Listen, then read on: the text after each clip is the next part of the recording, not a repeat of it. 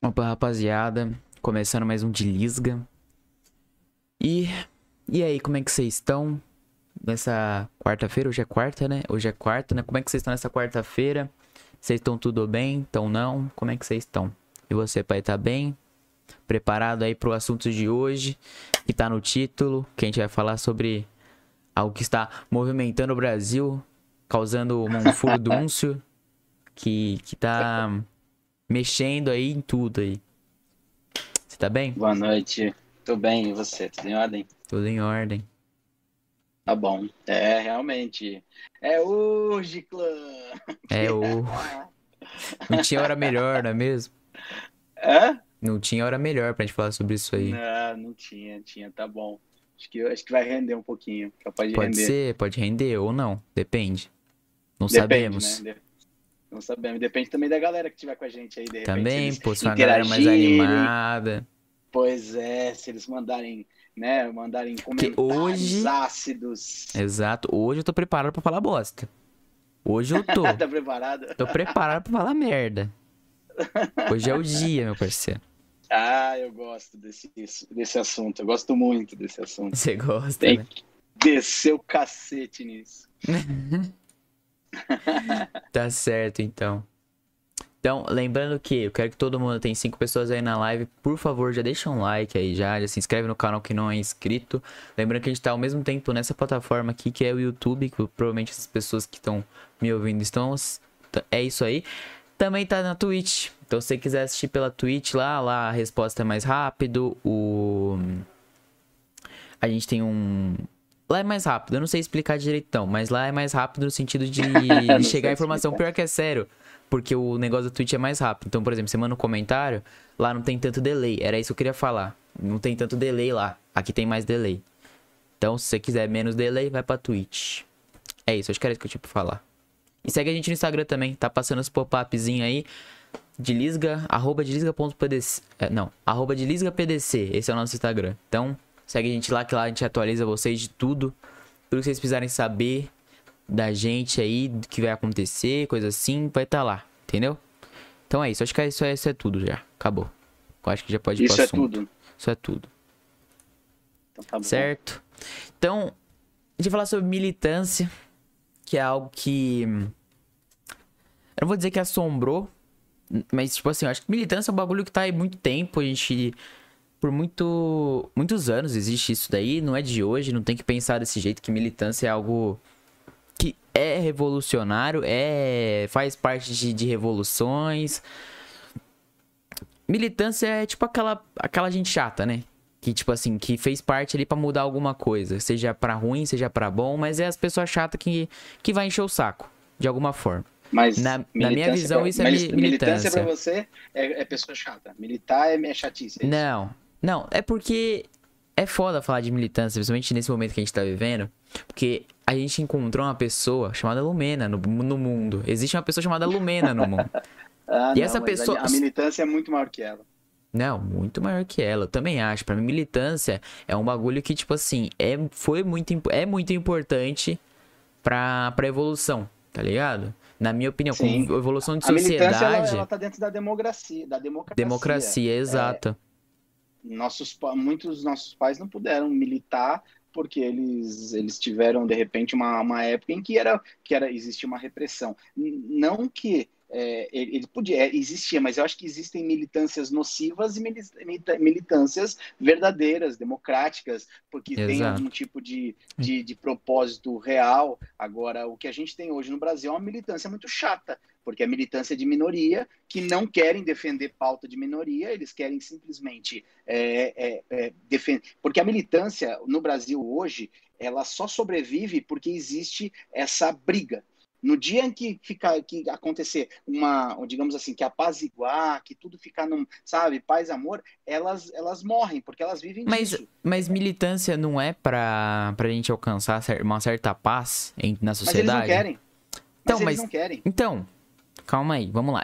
Esse é aquele assunto lá que a gente comentou no podcast passado, que na minha opinião, eu acho que não é a, os movimentos que que, que, não querem acabar, tipo, que, por exemplo, eu acho, tipo, obviamente, o, tipo assim, os movimentos LGBT querem acabar com a homofobia nesse sentido.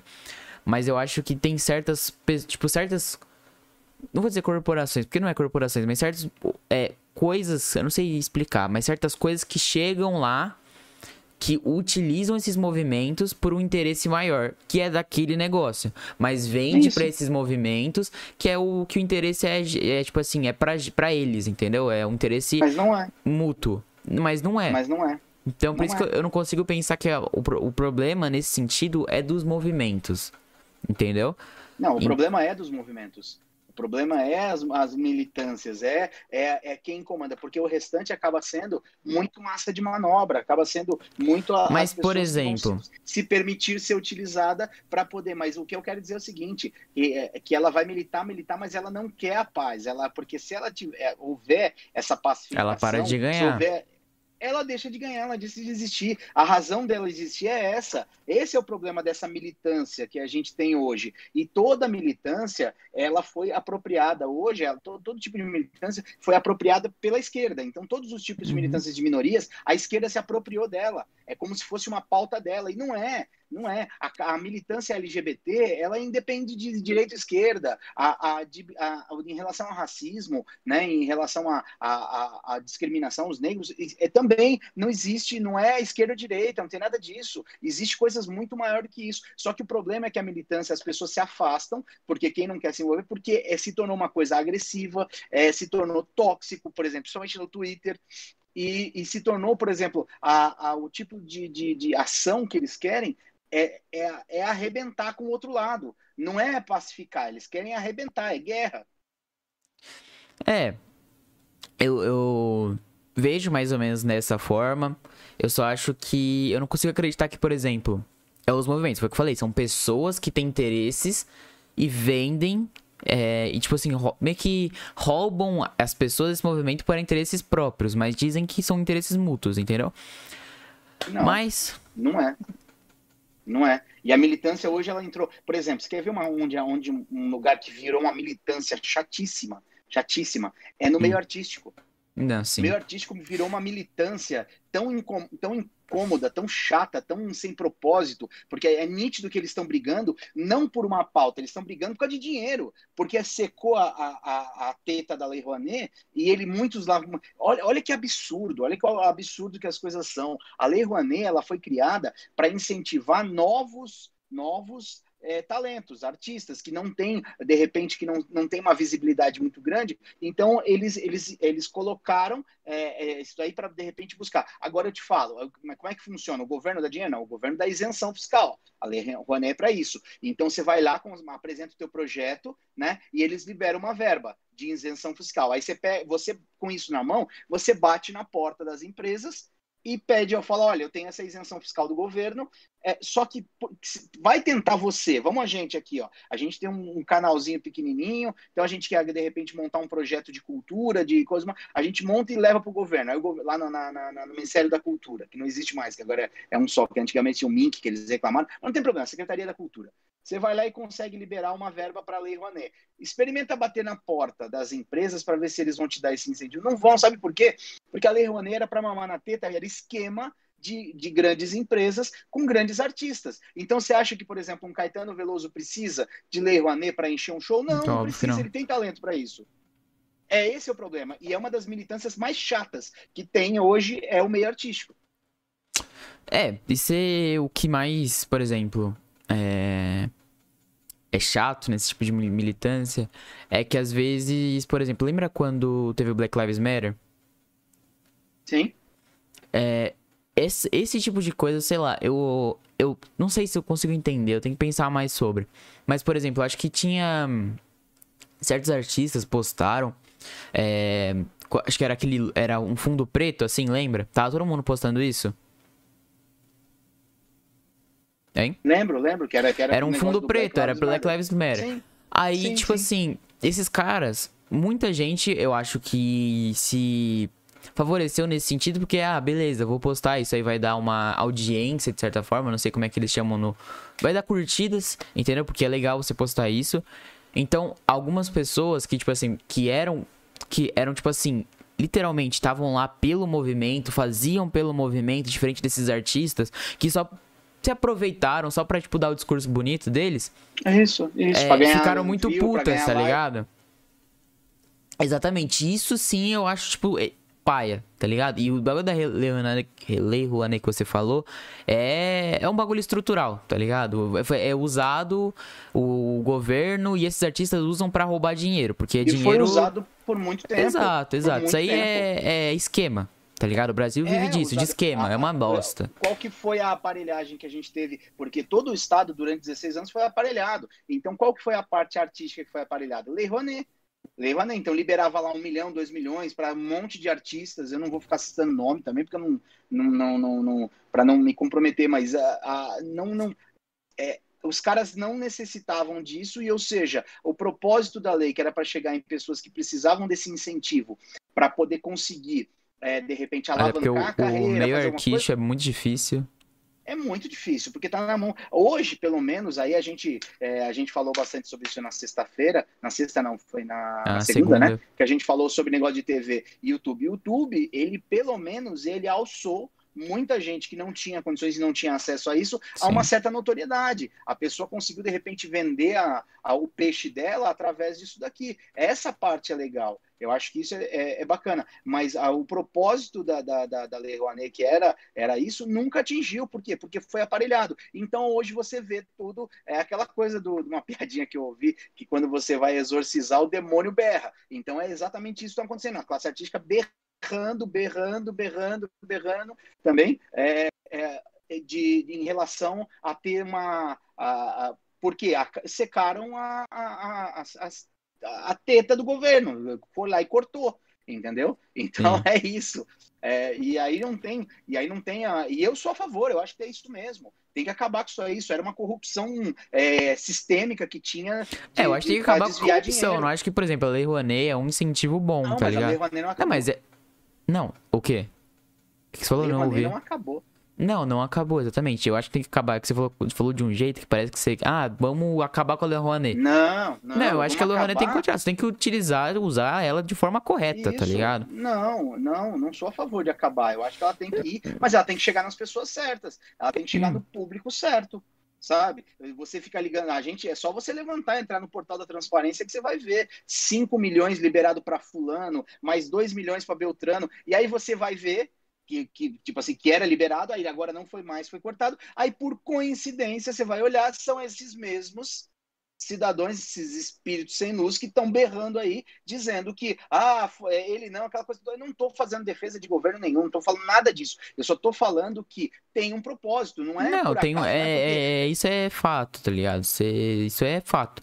O meio artístico, nesse sentido, ele foi comprometido sim, tá ligado? O, o governo atual, o Bolsonaro, ele entrou contra esses bagulhos, principalmente na, na Globo, que ele cortou várias verbas que tinham diretas pra Globo de incentivo, que provavelmente era usado para esquema, tá ligado? E eu não, não acho que. É.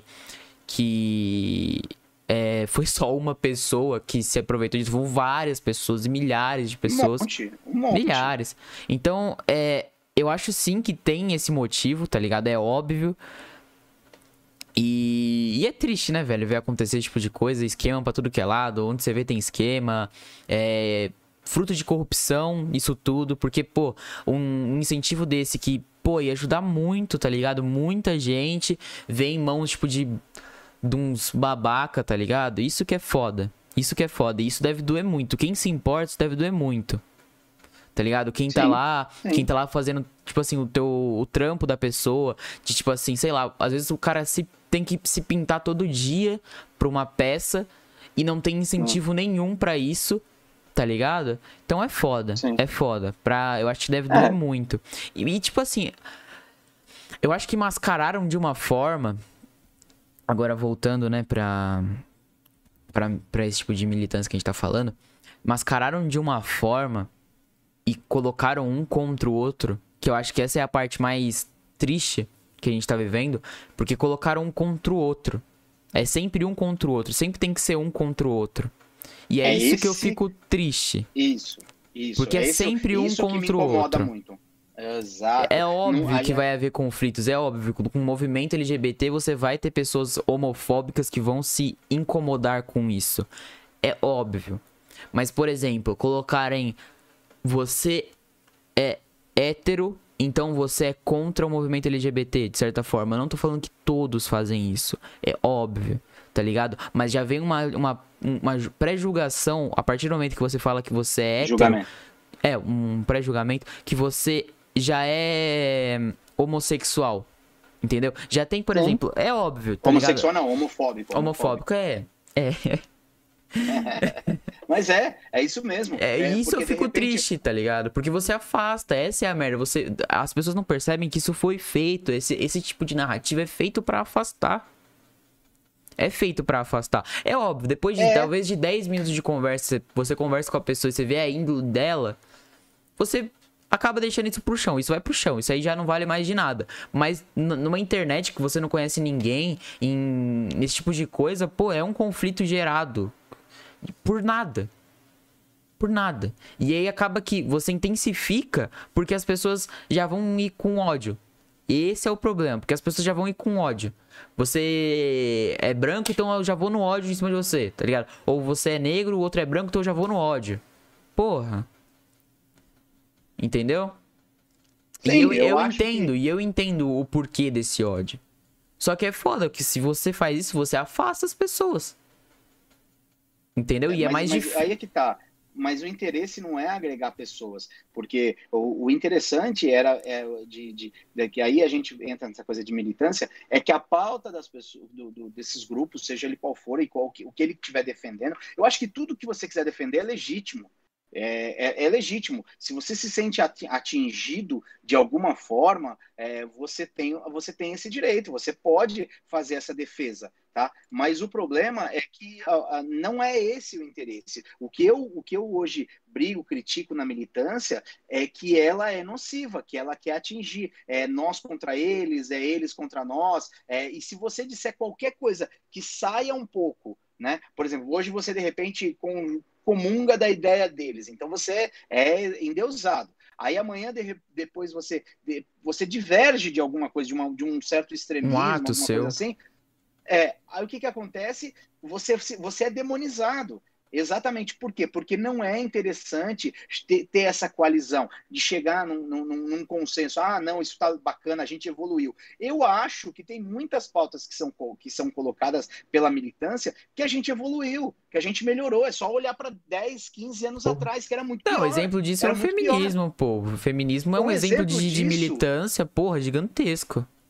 O, o exemplo disso maior é esses grupos terem voz esse é um dos maiores exemplos que não tinham, que não tinham. Então eu acho que a gente caminha e evolui e é, a, a questão é é, que a gente quer é exatamente isso, que as pautas evoluam para a gente. Meu, não dá para ficar. Que nem eu sou completamente. Eu, eu não, não sou contra Black Lives Matter. Eu sou contra, é, porque vida importa de todo tipo, sabe? Eu não acho certo é, é, alguns tipos de narrativas porque querem se apoderar, que é para poder é, transformar aquilo numa pauta militante. É esse que é o grande problema. E eu não concordo. Eu acho que tem, a gente tem que brigar por direitos iguais, independente de raça, credo, cor, porque a, isso sim vai fazer com que a gente evolua como humanidade. Isso sim vai fazer com que a gente se entenda melhor. O grande problema é que as pessoas não querem isso, porque não é bacana. Grande, as, as pessoas que eu falo, não. A é grande tipo, maioria da tá, população quer. Você tá falando em questão corporações, Estado, tudo. É, não, não, eu tô falando não é nem Estado. O Estado não tem nada a ver com isso.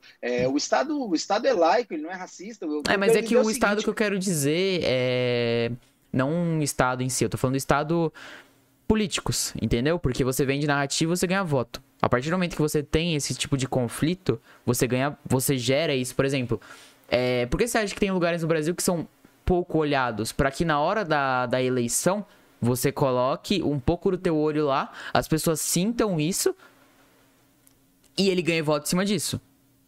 Lucas, Entendeu? nós temos um monte de lugares que são currais políticos e que nunca vão melhorar, por exemplo, você acha que a seca do Nordeste não pode ser resolvida? É claro que ela pode ser resolvida. É tanto que existem algumas, algumas ações que estão sendo feitas. Mas por quê? É aquela situação, você deixa o povo tão, tão, tão quebrado que é aquela história que eu sempre falo, você já me ouviu falando isso, que a, o, o Estado chegava e quebrava tuas pernas e depois te, te dava uma muleta e depois falava ainda, olha, tá vendo como eu sou bom para você? Porque eu quebrei, você tá com a perna quebrada e eu tô te dando a muleta, mas, mas peraí, foi você que quebrou minhas pernas. Então, é, é, esse tipo de coisa que, que nunca vai evoluir porque a gente tem uma classe política podre que não quer, porque não é interessante. A miséria, ela é muito interessante para a classe política. A miséria, a, a, a, falta de cultura, a falta de, de conhecimento. O a, essa parte... é importante. Exatamente. Por quê? Porque eles vão se contentar com pouco vai se contentar com migalhas. Então sempre vai ser isso. Infelizmente isso é uma realidade, não importa qual lado, tá ligado? Disso. É, é não, não, não tem nada, não tem nada de lado. Existe, isso é sistêmico, isso é É, isso é sistêmico, tá ligado? Eu também acho. Isso aí é desde é tipo sistema. O, a, esse tipo de coisa no Brasil, ela vem desde a época do, do, do, do, do, Acho que desde que os portugueses chegaram aqui e descobriram o Brasil desde a família real aqui, que, que ferraram com tudo. Ah, desde, desde então, o interesse, né, velho? O interesse. Nós somos colonizados, a gente foi um país que cresceu com, a, com o resto, que veio de Portugal para cá, tirando aquele momento da guerra lá, que fugiram da, de, do, de Napoleão e vieram se esconder no Brasil. O que veio para cá foi a, o resto, foi a escória da sociedade, bandido e tal, que mandaram para cá. Então, era isso que Portugal fazia com o Brasil, só explorava, só tirava as reservas, as, as riquezas daqui para levar para lá.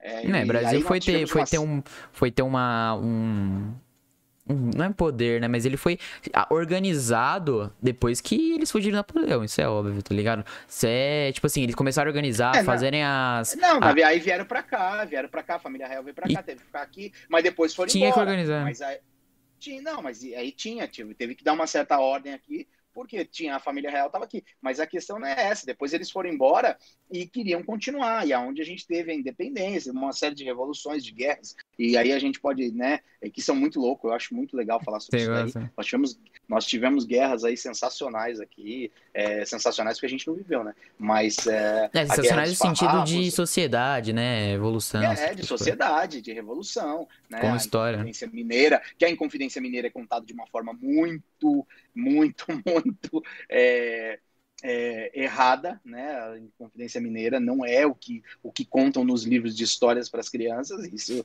isso é muito ruim. Né? Uh, Canudos, né? acho, que, acho que foi na Bahia. Então tem uma, tem uma, a gente tem uma riqueza muito grande, né? O Brasil teve é, muita luta para chegar onde chegou. Só que a gente carregou todo esse sistema é, de, de, de, corrupção de, de sempre, de sempre querer levar vantagem, de sempre querer, sempre, de sempre querer né, é, levar vantagem em alguma coisa. Então é, é complicado, é bem, bem, bem difícil mesmo, né? Sim. Mas e aí o que eu, com tudo isso que a gente acaba falando é que com toda essa desigualdade, com todo essa, esse problema social que a gente tem, esse quem comanda e acaba meio que, que, capitaneando essas minorias, elas levam vantagem, elas querem se aproveitar disso para em benefício próprio. Não é em benefício, em benefício do coletivo. Não é, não é isso. Entendeu? E a esquerda, tipo então... tipo assim, foi muito esperta nesse sentido, né? A esquerda é que, que a gente verdade... teve no Brasil, a esquerda que a gente teve no Brasil, né? Ela foi muito esperta nesse sentido, porque como eles já têm um, um discurso pró-sociedade, que é mais. que ele é mais tipo. É um discurso panfletário, né? Sim, é um discurso que eu tô querendo dizer pró-sociedade no, no sentido de você ouvir. Entendeu? A partir do momento que você ouve que, por exemplo, você vai ter. que as pessoas vão ser tratadas como iguais, e nesse sentido que eu. Que, e vai indo assim, que é um estado que vai ter mais olhar para a sociedade, que vai fazer coisas mais benefícios com benefícios sociais, você consegue buscar esses lados. E ainda mais com a direita enfraquecida pós-ditadura que a gente teve no Brasil. Sim. sim. Entendeu? É, na verdade, o que aconteceu foi o seguinte: como a gente teve uma ditadura militar, é... Só que a gente, o que aconteceu lá em 1964 é que nós tínhamos duas opções. Ou a gente cairia numa numa ditadura militar como a gente caiu, ou a gente cairia numa ditadura do proletariado que era proposto pelos países comunistas. A gente vivia em, em plena época de Guerra Fria entre os Estados Unidos e a União Soviética, e aí quem domina. É, é tipo assim, não é um bagulho que. Por isso teve a Revolução Cubana, Sim. que dominou Cuba, e aí o Brasil, na verdade, teve uma. Ele, ele cairia numa ditadura de qualquer forma, ou uma é, ditadura comunista, é ou falar. uma ditadura militar. Ponto. Isso é ponto. Podia até dar um estopim isso. de guerra, tá ligado? Podia dar um estopim não, não, até mas de... não ia dar guerra. Não ia dar guerra, filho. A gente ia hum. cair. A gente teve. A gente, o Brasil é um país muito pacífico. Em outros países tiveram guerra civil. Por, então, é isso que eu tô falando. Motivos. Podia dar uma guerra, Nós mas como o Brasil, não, como a atitude do Brasil. Hum. Não daria, não daria. Então, o que, o que teve, o que o, os militares tomaram o poder, na verdade, não é que tomaram o poder, eles não tomaram o poder, não foi isso que aconteceu. Houve uma vacância de, de cargo. O João Goulart, ele, ele, é, o Jânio Quadros ganhou pós Juscelino Kubitschek numa eleição direta. Na época se votava para presidente e se votava para vice, que eu acho muito certo, tá? É, essa negócio de chapa. E aí acho. votava para presidente e para vice. E aí ganhou o Jânio de uma de uma de uma de uma chapa. O vice do Jânio não ganhou. Quem ganhou foi o Jango, que era, se eu não me engano, se não me falhar a memória, é do Marechal Lott, que era o vice do Marechal Lott. Ele ganhou. O Jânio, acho que foi em 61, acho que foi 61, 62, ele renunciou, né? Ele renunciou ao cargo e o João Goulart assumiu. Só que aí, os detalhes eu não lembro direito, mas é bacana de, de pesquisar. E aí teve a vacância. Por quê? Porque houve, começaram a haver os levantes né, no Brasil. E aí o João Goulart chegou e falou: olha, se é para ter guerra, se for para ter derramamento de sangue, eu, eu saio. E aí ele foi se exilou no, no, no, no, no, Uruguai. E o que, que aconteceu? Na época, o Brizola era, era é, governador do Rio Grande do Sul e ele falou: não, fica aqui que eu vou garantir, transfere a capital do país para Porto Alegre e a gente garante a sua, a sua resistência aqui. O terceiro exército, acho que é, o seu, o seu vô sabe falar melhor sobre isso. Acho que uhum. garante, falou: não, a gente garante tal, isso daí. E aí, só que não aconteceu. E aí ficou a vacância do cargo, que aí o Exército assumiu. Teve uma coisa que aí sim, depois houve fechamento de Congresso, o AI-5, aquela coisa toda. Houve um endurecimento. A ditadura no Brasil foi a das mais brandas que nós tivemos na América Latina. Nós tivemos a do Chile, do Pinochet, foi muito mais. É, forte, foi muito mais violenta, mas nós tivemos sim é, uma série de, de, de, mortes. Nós tivemos mortes de um lado e tivemos é, é, de, de um lado e do outro. Nós, houveram aqueles casos lá até que acusam a Dilma que ela realmente fazia parte de um grupo guerrilheiro, né, que matou pessoas, matou um empresário. Que era algo que era que, tipo assim, é, dentro de uma. É uma guerra civil, tá ligado? Isso causou uma guerra civil lá dentro do Brasil. Não, não, não, filho. Não, não mas não, pai. Não causou. Não causou, filho. Guerra civil é quando o povo vai pra rua, quando tem uma guerra generalizada. Não aconteceu isso no Brasil. Houve uma repressão. Houveram movimentos de esquerda que começaram a se, se levantar e fazer a resistência, né? Iam pra rua protestar, uma série de coisas, e os militares começaram a agir em cima disso. Guerra civil, você não tem noção do que é uma guerra civil. É o povo na rua, é, é bombardeio. Não, coisa, sim. Como destruiu a Bósnia, como teve lá quando, quando separou a Iugoslávia, que separou em milhões de, de países lá, é uma, uma do exemplo, é, é, isso sim, o que a gente teve, teve resistências, guerrilhas. Aí nós tivemos uma série de, de por exemplo, de, de, de alguns, eh, acho que se não me engano, teve um cara, como é que era? O Lamarca, foi um cara que era um capitão do exército de São Paulo, um dos maiores atiradores. Tem até um livro, tem um filme que é o Paulo Betti que faz o, o, o, papel de Lamarca, que mostra bem essa história. Ele tentou fazer uma guerrilha urbana, mas não deu certo. No Brasil não deu certo. O povo brasileiro é pacífico. Ele não vai. Ele máximo que ele vai é pintar a cara para os caras pintar, bater panela, vai para a Avenida Paulista encher. É isso. Não, não faz guerra civil entendeu? E a gente cairia, mas tudo isso que a gente deu uma desviada em relação à militância é porque nós cairíamos de um jeito ou de outro. E aí, como ficou esse período de ditadura militar, quando teve a, a redemocratização, em 79, teve a lei da anistia, aquela coisa toda, e aí em 82, acho que foi a primeira eleição direta, acho que foi 82, se não me engano, para governador, eu acho que foi, se não me engano, foi exatamente isso que aconteceu né? Uhum. E aí a, a, as coisas acabaram sendo desse jeito, mas eu até desviei bastante o assunto, mas é porque realmente, ou a gente cairia de um lado ou do outro. Isso dá assunto pra caramba.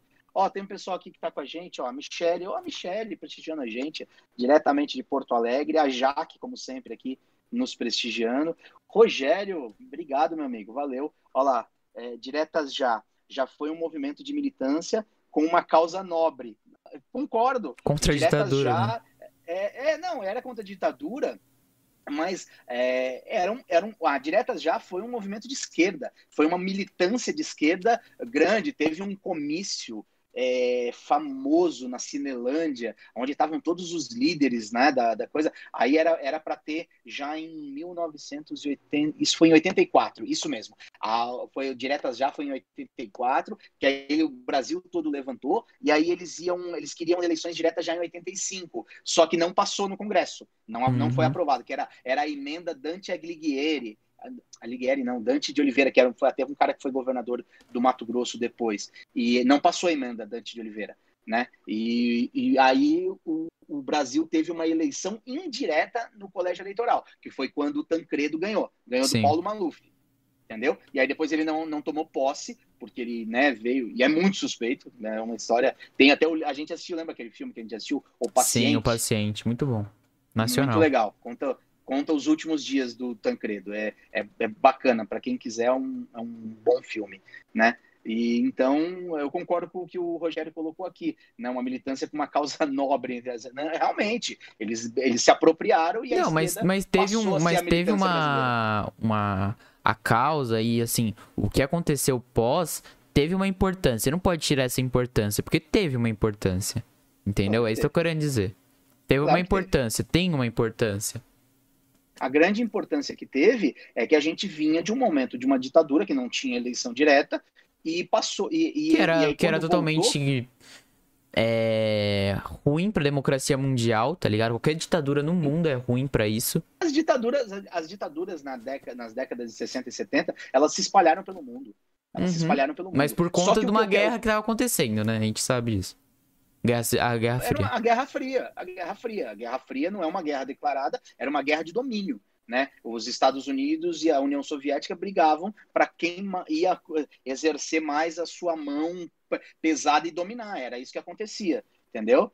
É, que, que, que, a gente que a gente não tinha uh, uma, uma, uma ideia disso, né? É, é, tanto que a gente cresceu, cresceu porque, como eu volto a dizer, nós tivemos uma geração que cresceu de esquerda por quê? Porque associou a direita à ditadura militar. Foi uhum. assim que uhum. aconteceu. A esquerda cresceu muito. O PT nasceu em 1980 de movimentos sindicais né?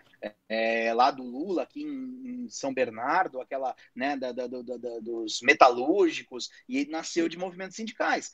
Nasceu de, uma, de o quê? De um espaço vazio, né? De, de, de um espaço vazio que existia na, na, na, na, na, na política brasileira, e a esquerda se apropriou. É tanto que muitos caras, todos os caras que, que foram exilados políticos, quando voltaram na redemocratização, eles foram classificados como como de esquerda. E caras uhum. que nem uhum. eram de esquerda. Né? Você pega aí, por exemplo, o Fernando Henrique Cardoso, o José Serra. Pô, o José Serra de esquerda? Não é, cara. É que ele foi exilado. Eles eram caras que foram exilados, não sofreram, viveram lá, porque eram caras de curso superior, se especializaram, viveram, lógico, viveram longe da pátria deles. O Brizola teve que se exilar no Uruguai e depois voltou, foi governador do Rio de Janeiro duas vezes, uma série de coisas. Mas é, existe um monte de, de, de, de caras que se beneficiaram com essa militância de esquerda, que eles ocuparam um espaço vazio que ficou da época da ditadura militar. É exatamente isso, né? Do período militar. É uhum. É isso que a gente. Só que a gente precisa. É, é, acho que a gente precisa hoje enxergar as coisas de uma forma um pouco mais branda, nem tanto ao céu, nem tanto à terra, eu acho. Olha quem tá aqui, Neymar. Mas, tipo assim, a dificuldade. Deixa eu só falar aqui, filho. Uhum. Olha lá, colocou aqui pra gente. Fala, Guga, meu brother. Primeira vez que tô aqui, tô gostando do papo. Que bom você tá gostando, velho. Me lembro, ó, me lembro quando conversava na sua casa com seu pai, eu piro nessas ideias aí. Ah, o vô é conhece muito é bem, verdade. né? O vô caiu na mão dos Ele conhece ruins. os dois lados, né? Ele conhece os dois lados. Ele foi militante de esquerda dentro de um hospital militar em plena ditadura militar, em 1967. Esperto, vô, esperto. É, muito, muito. Muito esperto, pô. A ideia, ele é tão inteligente, ele só perde pro padre baloeiro, de, de, de, de boa ideia. Não, mas aí então... você percebe que era de coração mesmo, ele tava fazendo porque ele acreditava, tá ligado? Não, ele sempre foi, o seu avô sempre foi um idealista. Um loucão da um vida. um cara de ideais. É, é mas é um cara que, que amava o exército, é tanto que ele foi pra guerra, né, esteve numa guerra, na guerra lá em, de 57, 67, que aconteceu entre Egito e Israel, na parte de Gaza, ele teve, a, teve na guerra. A gente ia conversar e... com ele sobre isso, aliás. É legal falar sobre isso. Isso é bem legal. Ele tem muita história para contar disso daí. Imagina, teve uma guerra. A gente, Vai ser um episódio Brasil, que eu vou ficar aqui, ó, paradinho, só ouvindo. Vou falar nada, é, deixar ele contar. Precisa, vamos chamar ele. Vamos chamar ele pra, pra, pra gente poder. É, é, pra gente poder bater um papo disso aí, vai ser bem bacana. Vai ser ele bem legal. muito nessa parte aí da, da ditadura militar, ele viveu. Sim. Ele viveu isso daí né? Ele foi militante, foi, foi lutou contra a ditadura e aí seria interessante saber o que ele pensa disso, tendo vivido isso e o que ele pensa hoje. Seria bem legal a gente chamar para conversar. Mas a, a, a, militância ela ela está se tornando muito chata, né? Porque exatamente por isso, porque por causa dos exageros. Eu, acho eu também eu acho. acho grande é os exageros. E o que eu é fico mais gente... triste desse bagulho de militância, porque eu acho que militância é um negócio que tem que acontecer, é, infelizmente a gente acontece com esse tipo de exagero, mas é que a gente vive uma, uma militância tão comprada que parece que só, tipo assim. Você. Só porque você é, sei lá, negro, você é obrigado a ser de esquerda, entendeu? Porque é uma militância comprada. Não, Não mas, tipo é. assim, é como, é como se vê. Entendeu? Não, mas o, o negócio é o seguinte: a, a, assim como os, os, a, o movimento LGBT, ah, você, se você é um homossexual, você tem que ser de esquerda. E não, isso, e na verdade isso aí é uma, é uma. E aí é que entra essa apropriação da esquerda que eu te falei. É, é exatamente o que eu tava isso. falando, era o que eu queria comentar. Entendeu? E tipo assim, é foda, isso aí é ruim porque, por exemplo, eu, que, que sou uma pessoa que é mais de direita, não da direita que tá acontecendo no Brasil, que eu não considero nem de direita, mas tudo bem. É, isso aí deixa, não vamos falar não. Mas eu sou. Eu fico triste, porque, mano, isso aí você. Você começa a sujar uma imagem da direita que já é suja por toda a história do Brasil. E você acaba, tipo, rejeitando, sendo que o Brasil nem conhece uma direita de verdade, velho. A gente. Velho, a gente viveu uma ditadura que, na minha opinião, ditadura não é de direita. Existe ditadura de esquerda e de direita, mas para mim ditadura é ditadura. É você impor as pessoas. Coisa que, por exemplo, é, na minha visão de direita, no que eu gostaria pro Brasil, que é onde eu moro, era um país mais liberal, menos Estado, é, menos imposto, que seria uma utopia. Eu acho que é muito difícil isso acontecer. Mas era o que eu queria. Isso acaba sujando, isso afasta mais ainda do que já é afastado. Então é, é meio triste. Para quem pensa assim, é triste. Entendeu? E você vê esse tipo de coisa sendo comprada, sendo manipulada, sendo feita de. de. É, como é que é o nome? Quando. Ma, massa de manobra. Cara, é ruim demais. As pessoas não veem isso. Não vem, e não importa. Eu tô falando isso como meu pensamento de direita, mas se fosse ao contrário, seria ruim. Isso enfraquece a democracia. Demais. Tudo que você acaba, tipo assim, sempre dando vantagem mais pra um lado, porque a democracia é de pensamento. Por exemplo, eu tenho meu pensamento, o meu pai tem o dele, você tem o seu, e a gente vai discutir sobre isso para entrar em um acordo, para discutir o que é certo e errado. Isso, concordo, na minha opinião, é concordo. é democracia.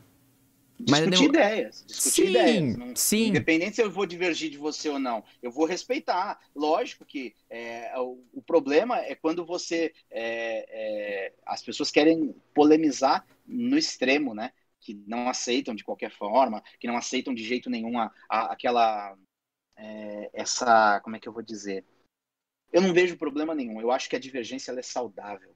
Eu quero que as pessoas divirjam, que elas dialoguem, porque a gente vai evoluir como, como sociedade. O problema é que essa polarização que a gente está vivendo, é, ela, ela, ela, ela se transformou agressiva. Então, ela é por exemplo, também. Se, é, se, por exemplo, se eu disser que de repente eu apoio fulano ou beltrano, os que não apoiam o fulano ou o beltrano é, vão cair de porrada em cima de mim vão cair de porrada em cima de mim, entendeu? Então, é, eu quero ter o direito de falar, olha, eu, eu, eu apoio o fulano, mas eu não, eu não apoio, só que eu não estou dizendo que eu apoio cada palavra do que ele está dizendo.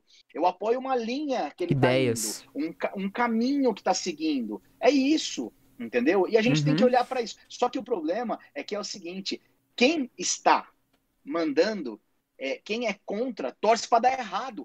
Essa é a maior Isso é uma burrice, gente... mano maior bosta que a gente tem. A gente torce para dar errado. Cara, em 2014, por exemplo, eu não votei, eu não votei na, na, na, na Dilma. Mas quando ela ganhou, no dia, a partir do dia 1 de janeiro de 2015, que ela reassumiu, né? Que ela continuou, eu queria que desse certo. Claro, eu queria que o país fosse Você, bem. Você, como brasileiro, é tem que pensar não... assim. Lógico. Porra, eu vivo aqui, eu, eu vivo do que tá aqui. E se tá você vê algo errado, que você considera errado, é, é, falar sobre isso, é comentar sobre isso. Sim e protestar Sim. sobre isso. Isso, isso aí é. faz parte da democracia. A gente tem que. Não pode deixar de ter esses hábitos que a gente tem. São hábitos Sim. que a gente tem que ter.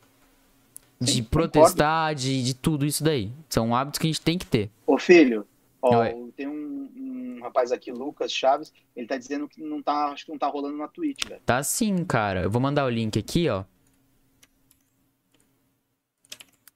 Ô Neymar, pode ficar tranquilo. Tá aí, ó. A gente, Só clicar. É, talvez, até para vocês saberem, acho que talvez a gente, se der tudo certo, a gente conseguir encaixar direitinho, eu vou ver se a gente na sexta-feira consegue trazer meu pai para bater um papo e uhum. sobre a gente quer, mas na verdade a gente não vai, a gente não com ele, a gente não vai estipular um assunto, tá? A gente vai abrir para falar sobre um monte de vai coisas. Vai ser um convidado, ali, na real. Isso, e aí a gente vai ouvir ele, histórias para contar, e aí dentre elas ele vai ter todas essas. Porque tudo isso que eu tô falando é muita coisa que eu cresci ouvindo, você sabe disso. Né? O Neymar né, comentou de a gente conversava sobre isso, você sabe exatamente que o, uhum. o velho gosta de falar. Mas vai ser adoro. bacana. A gente quer trazer, é, a gente quer trazer convidados, é, outras pessoas que a gente tem contato, que tem muita coisa para contar para gente, para agregar. Acho que vai ser bem, bem bacana. Né? E a gente volta a dizer, olha, a gente está é, com, com, Ó, nós estamos com nove pessoas aí. Deixa o like. Rapaziada, deixa o like. Tem nove pessoas, tem cinco likes, então alguém não deixou o like uma... aí. Então já deixa o teu like é, aí, por favor. Deixa o like pra gente, se inscreve no canal, ativa as notificações. A gente está fazendo o nosso bate-papo de segunda, quarta e sexta às 19 horas. A gente divulga, nós temos o nosso, é, nosso Instagram qualquer, filho. É, deslisga PDC. É, outra coisa, pode ser que por convidado pelo, às vezes um horário para ele é melhor que o, que o nosso. Então, pode ser que, por exemplo, de sexta mude horário, tá? Mas se você seguir a gente no Instagram certinho, que eu vou mandar o link também aí no chat, você vai saber. Então, é importante que vocês sigam a gente, entendeu? Por esse motivo, para caso vocês queiram saber, se por exemplo, o voo, a gente vai chamar o voo e ele não consegue às 7 horas, porque algum compromisso dele ou coisa assim, mas ele consegue às duas, ele consegue às 8, consegue às 9, então eu já consigo avisar vocês lá. Entendeu? Então é importante, eu vou mandar para vocês aí o link.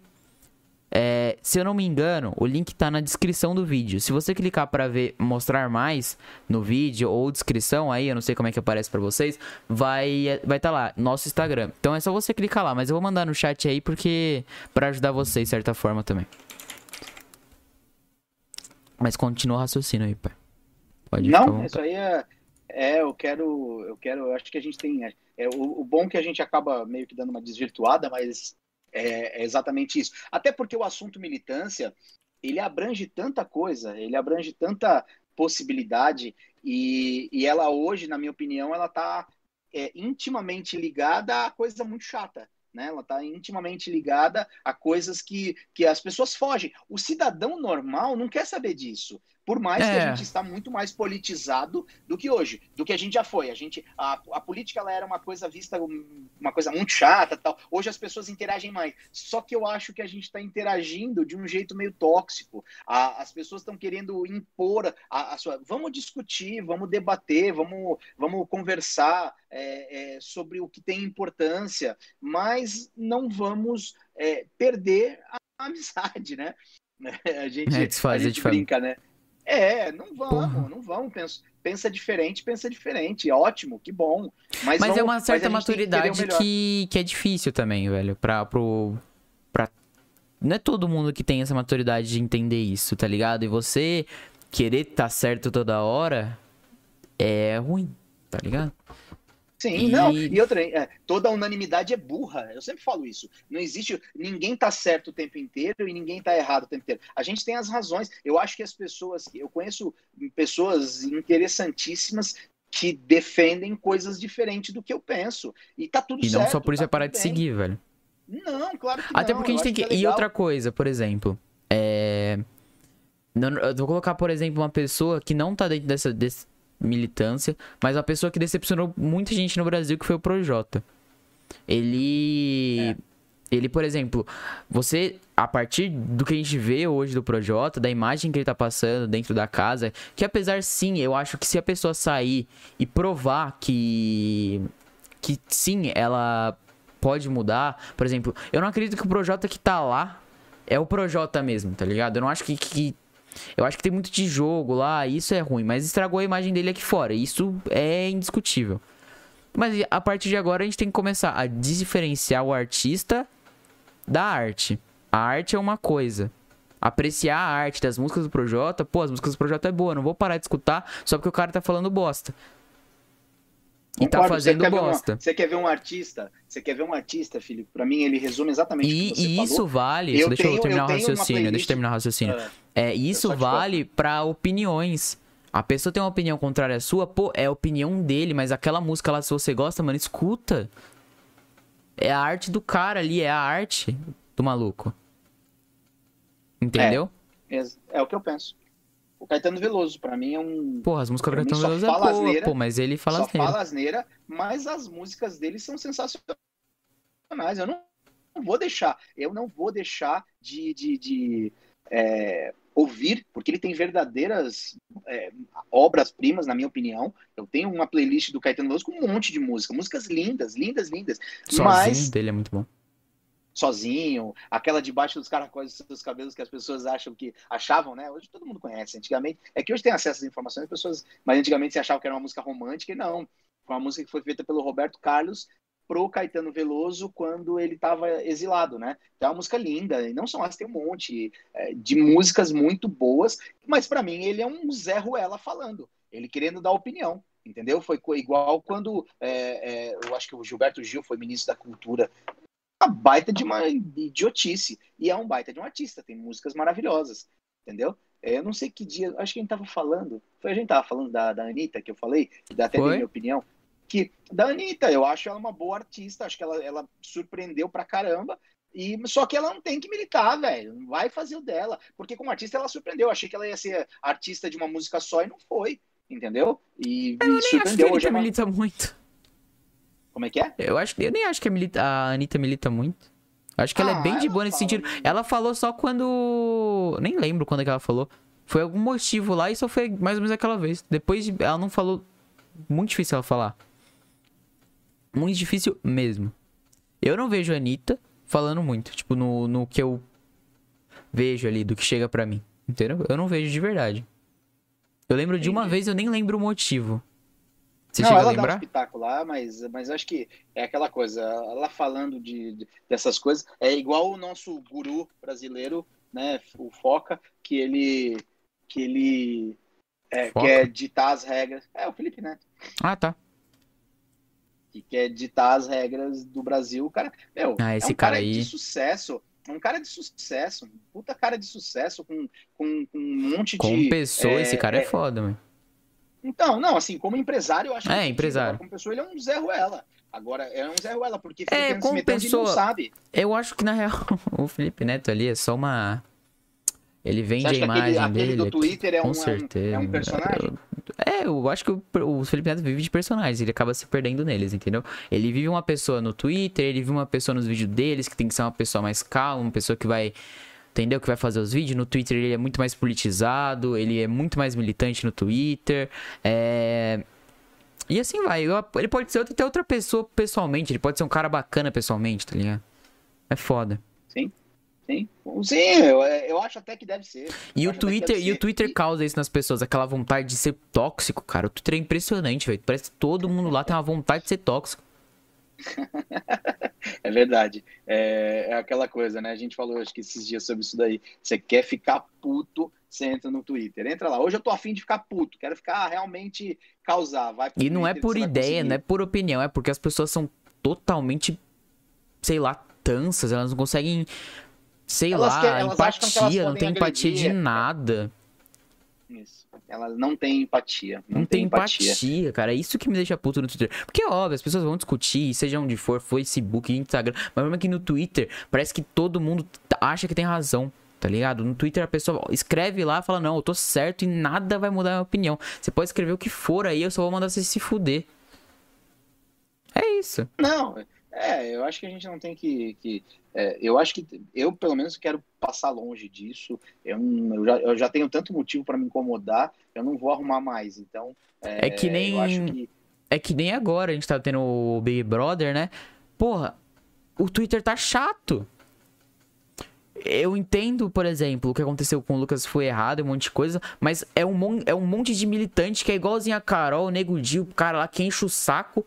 Principalmente a Carol, né? Que eu acho que é a, mais evidente ali. Mas é um, é, um, é um monte de espelho. A pessoa, tipo, reclama dela mesma ali. Ela nem percebe que ela tá reclamando dela mesma. Entendeu? É. E eu acho que. ah, Eu espero que tenha as, pesso- as pessoas que olhem e falam, nossa, isso é o que eu faço. E não pessoas que olham, nossa, olha o que ela tá fazendo, eu vou militar contra ela, contra a militância dela. Que você só, Sim. você só é a mesma pessoa, só que tá falando de forma diferente. Só que vocês são a mesma pessoa. Sim. Entendeu? E, o, e o assunto de militância veio exatamente por causa do Big Brother, por causa de desse esse espelho da sociedade que é o Big Brother e que tá chato pra caralho porque só tem só tem o podre da sociedade lá dentro. E Na um verdade, desse- não, não é só ter o poder da sociedade, é que lá dentro tá a- toda a militância, toda a militância que, que, que existe, ela tá representada lá dentro e acontece. E eu vivi para ver uma coisa que eu já tinha lido sobre isso, pessoas que falavam, defendiam essa tese, que ia chegar um momento que a esquerda ia brigar com a esquerda. Por exemplo, que os caras que estão lá dentro são Uhum. caras de, de, de esquerda, de militâncias de esquerda, seja de femi as feministas, seja do movimento LGBT, seja do movimento errado é, negro, assim. não importa. Os caras. Hã? Não, é que é errado, é triste já pensar assim, pô, são movimentos de esquerda, porra, que merda. Mas, Mas é é, consequentemente, é, consequente. Mas é. é, mas é. É só você olhar. é- São um movimento É que isso me deixa Então, triste, é que você não tem noção. Mas pode eu continuar teu entendo, mas- raciocínio. Mas essa é a realidade. Então, lá dentro está representado exatamente essa esse tipo da o que nem não é a escola da sociedade, está representado o que é as minorias. A gente está falando de militância, lá dentro está representado as militâncias. É, uma redução da exatamente sociedade, como né? eles pensam, como eles pensam e como eles agem, como eles vivem. Dá até para fazer um Globo Repórter, como vivem, como se reproduzem, como nasceram, como vivem. É isso, entendeu? É isso que a gente tem que é, ver, ver que o que acontece. É triste, mas é. Eu espero que a gente evolua, que a nossa sociedade evolua. O Brasil precisa, o Brasil precisa de uma de uma de uma agenda é, de, de, pra, de crescimento. É isso que a gente precisa. A gente precisa que destrave uma série de coisas. A pandemia ela está passando e, e é, tá, ela tá passando e ela vai melhorar, a gente vai ter que voltar para uma normalidade, e a hora que voltar à normalidade, igual naquele filme lá, acho que Impacto Profundo, as águas vão retroceder. Elas retrocedendo, a gente vai ter que ver o que ficou. E dentro disso, ah, eu acho que a gente vai ter um novo normal, né, mano? Eu acredito num novo normal. Não acredito que a gente vai voltar à normalidade é. que a gente vivia. Eu acho que vai ter um novo normal. As pessoas vão ser mais. ter mais conscientização em certas coisas. Por exemplo, você mesmo falou quando a gente tava. É... A gente saiu, né? Não faz um tempo, acho que foi no shopping, não sei onde foi. Você falou, porra, a gente era, era muita aglomeração e a gente não percebia. É, exatamente. Percebe? E, e exatamente. isso a gente vê, por exemplo, na China. Os caras não são. A gente vivia aglomerado. A gente vivia aglomerado. Na China tem vários problemas de, de saúde respiratórios. Os caras já usam máscara normal. Entendeu? Eles já usam máscara. Quem. quem eu não sei como é que funciona lá, mas eles já têm o costume de usar máscara lá.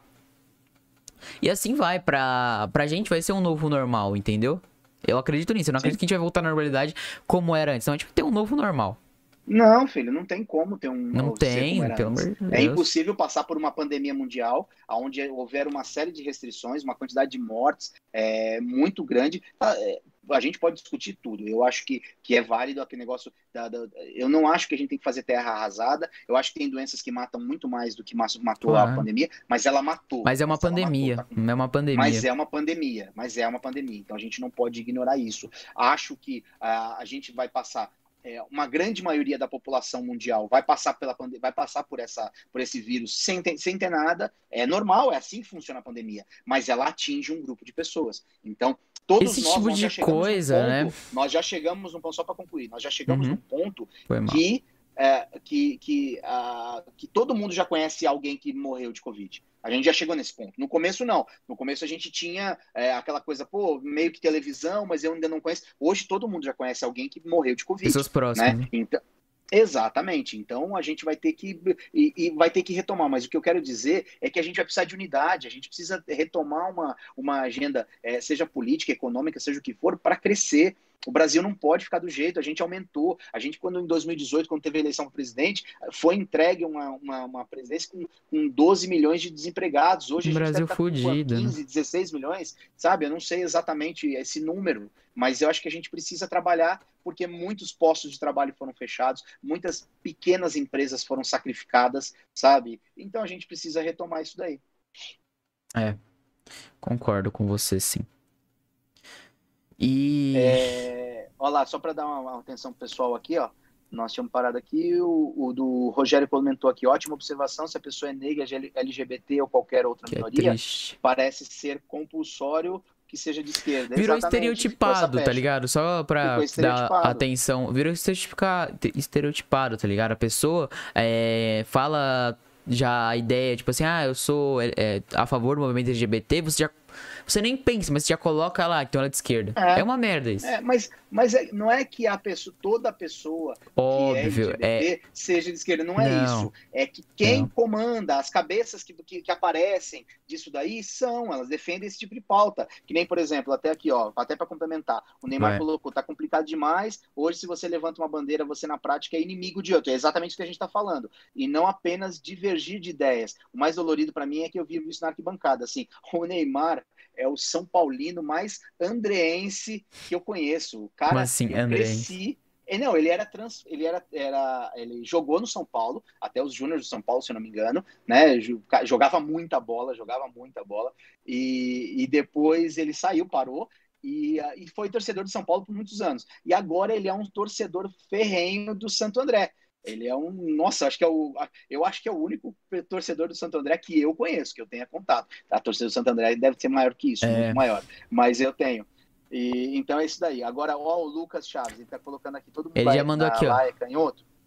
Então, já pensam em algum. Ah, tá, não. Então, não ô, Lucas, eu não sei se, se é para mim essa pergunta, mas eu não, não, não sei se todo mundo lá é de, é, é de esquerda. O que eu estou querendo dizer é que essas pautas que aparecem elas são, elas são, elas são normalmente defendidas por pessoas de esquerda. E sim, eu acho que os caras que estão lá estão.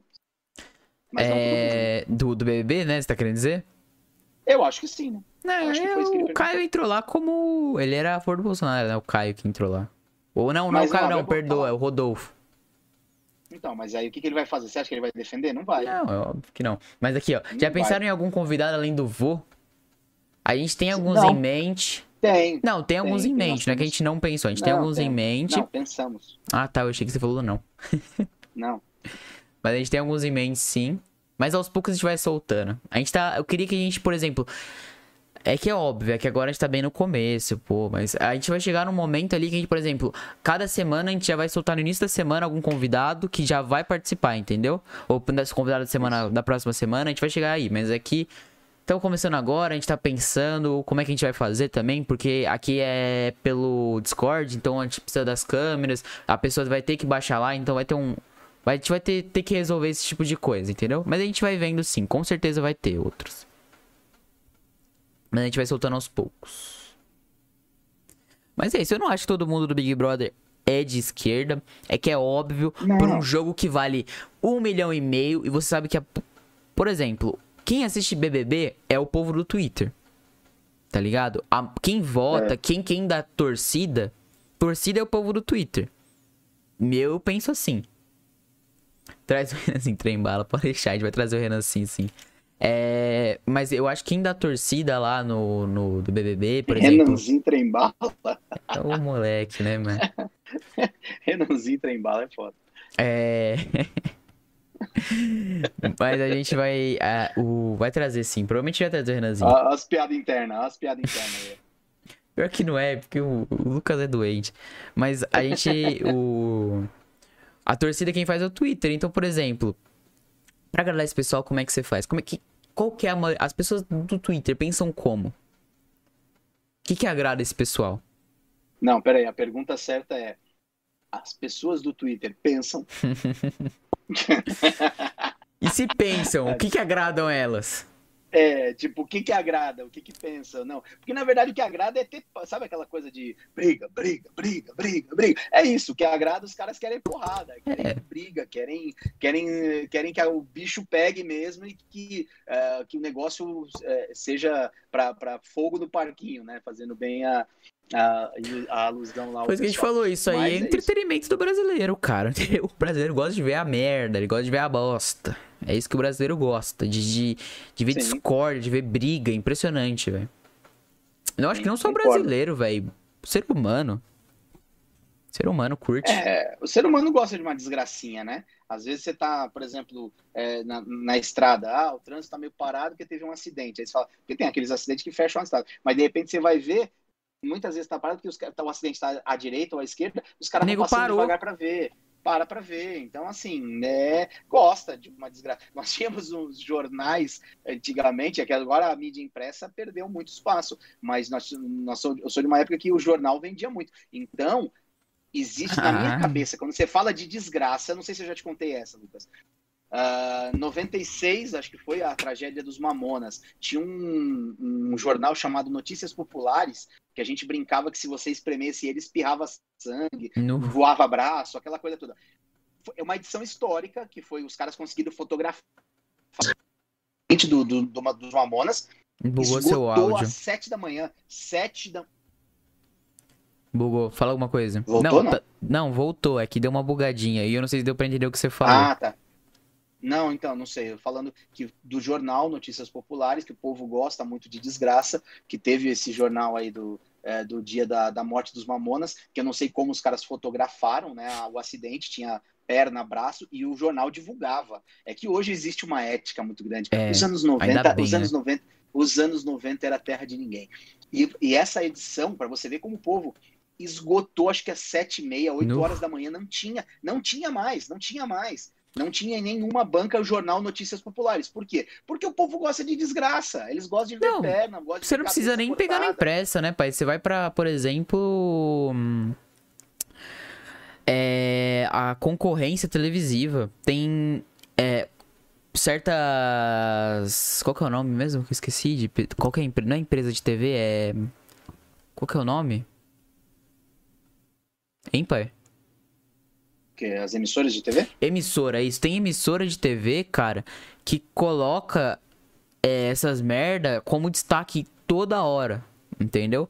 É, você pega, por exemplo, a Record, cara. Os caras são extremamente Eu sabia. eu sabia apelativos, tá Record. ligado? Nesse sentido, é, É, óbvio que eu vou falar da só- Record, né? Só, ve- Só fica falando de desgraça o tempo todo. Toda hora, cara. Você vê aquele balanço geral, qualquer coisa lá é uma desgraça atrás da outra, velho. Pô, é, é, é, e isso é o quê? Concorrência de emissoras. Os caras têm que dar um jeito aí de, de trazer. E eles trazem dessa forma. O que é totalmente. É, mas a, ético, a apelação, a apelação, essa coisa, esse, esse, esse jornalismo. Pô, não vamos não, você falou de televisão. Se você acha de verdade que a Record é apelativa, você não tem noção do que era o aqui agora no SBT nos anos 90 que os caras tinham como repórter Gil Gomes, que era um repórter policial, né? Então, é, é um negócio, era um negócio fantástico. Aqui agora marcou a época, foi um, um, uma, um marco na televisão brasileira, foi o Aqui Agora. E ele, ele, a gente brincava que o Aqui Agora era o, o, Notícias Populares da TV. Né? Então, por isso que eu falo, é, hoje a gente tem uma, uma ética muito grande na televisão, a gente tem uma série de, de, de, de, de censuras, né? Que, que não pode isso, não pode aquilo, não pode aquele outro. Cara, era terra de ninguém. Mas era bom. Era bom porque acho que tinha mais liberdade. Acho que hoje em ah. dia a gente é. Ah, mas hoje a gente tem, tem o YouTube, ainda bem. É, alguma Olha coisa lá. salva. Olha lá, o Lucas Chaves falou que o Siqueira Júnior é muito o melhor. Muito bom, ele é muito bom esse cara. O Siqueira Júnior é maravilhoso, cara. Mas ele, é... ele, em si é maravilhoso, tá ligado? Porque ele é um o cara, cara ele é muito fala... bom o que todo mundo gostaria de falar, não fica aquele politicamente correto, que é um saco politicamente correto, né? Ah, ele é... politicamente correto é um cara, todo mundo que tem muita opinião, cara, é tem um destaque, tá ligado? Quem te, demonstra ter opinião e a gente vê isso, por exemplo, no Big Brother, coisa assim, tem um destaque. Pode ser ruim ou bom, mas tem um destaque. E nesse caso, o cara tem, demonstra opinião de uma forma que as pessoas gostam. E além porque ele tem um senso de humor maravilhoso.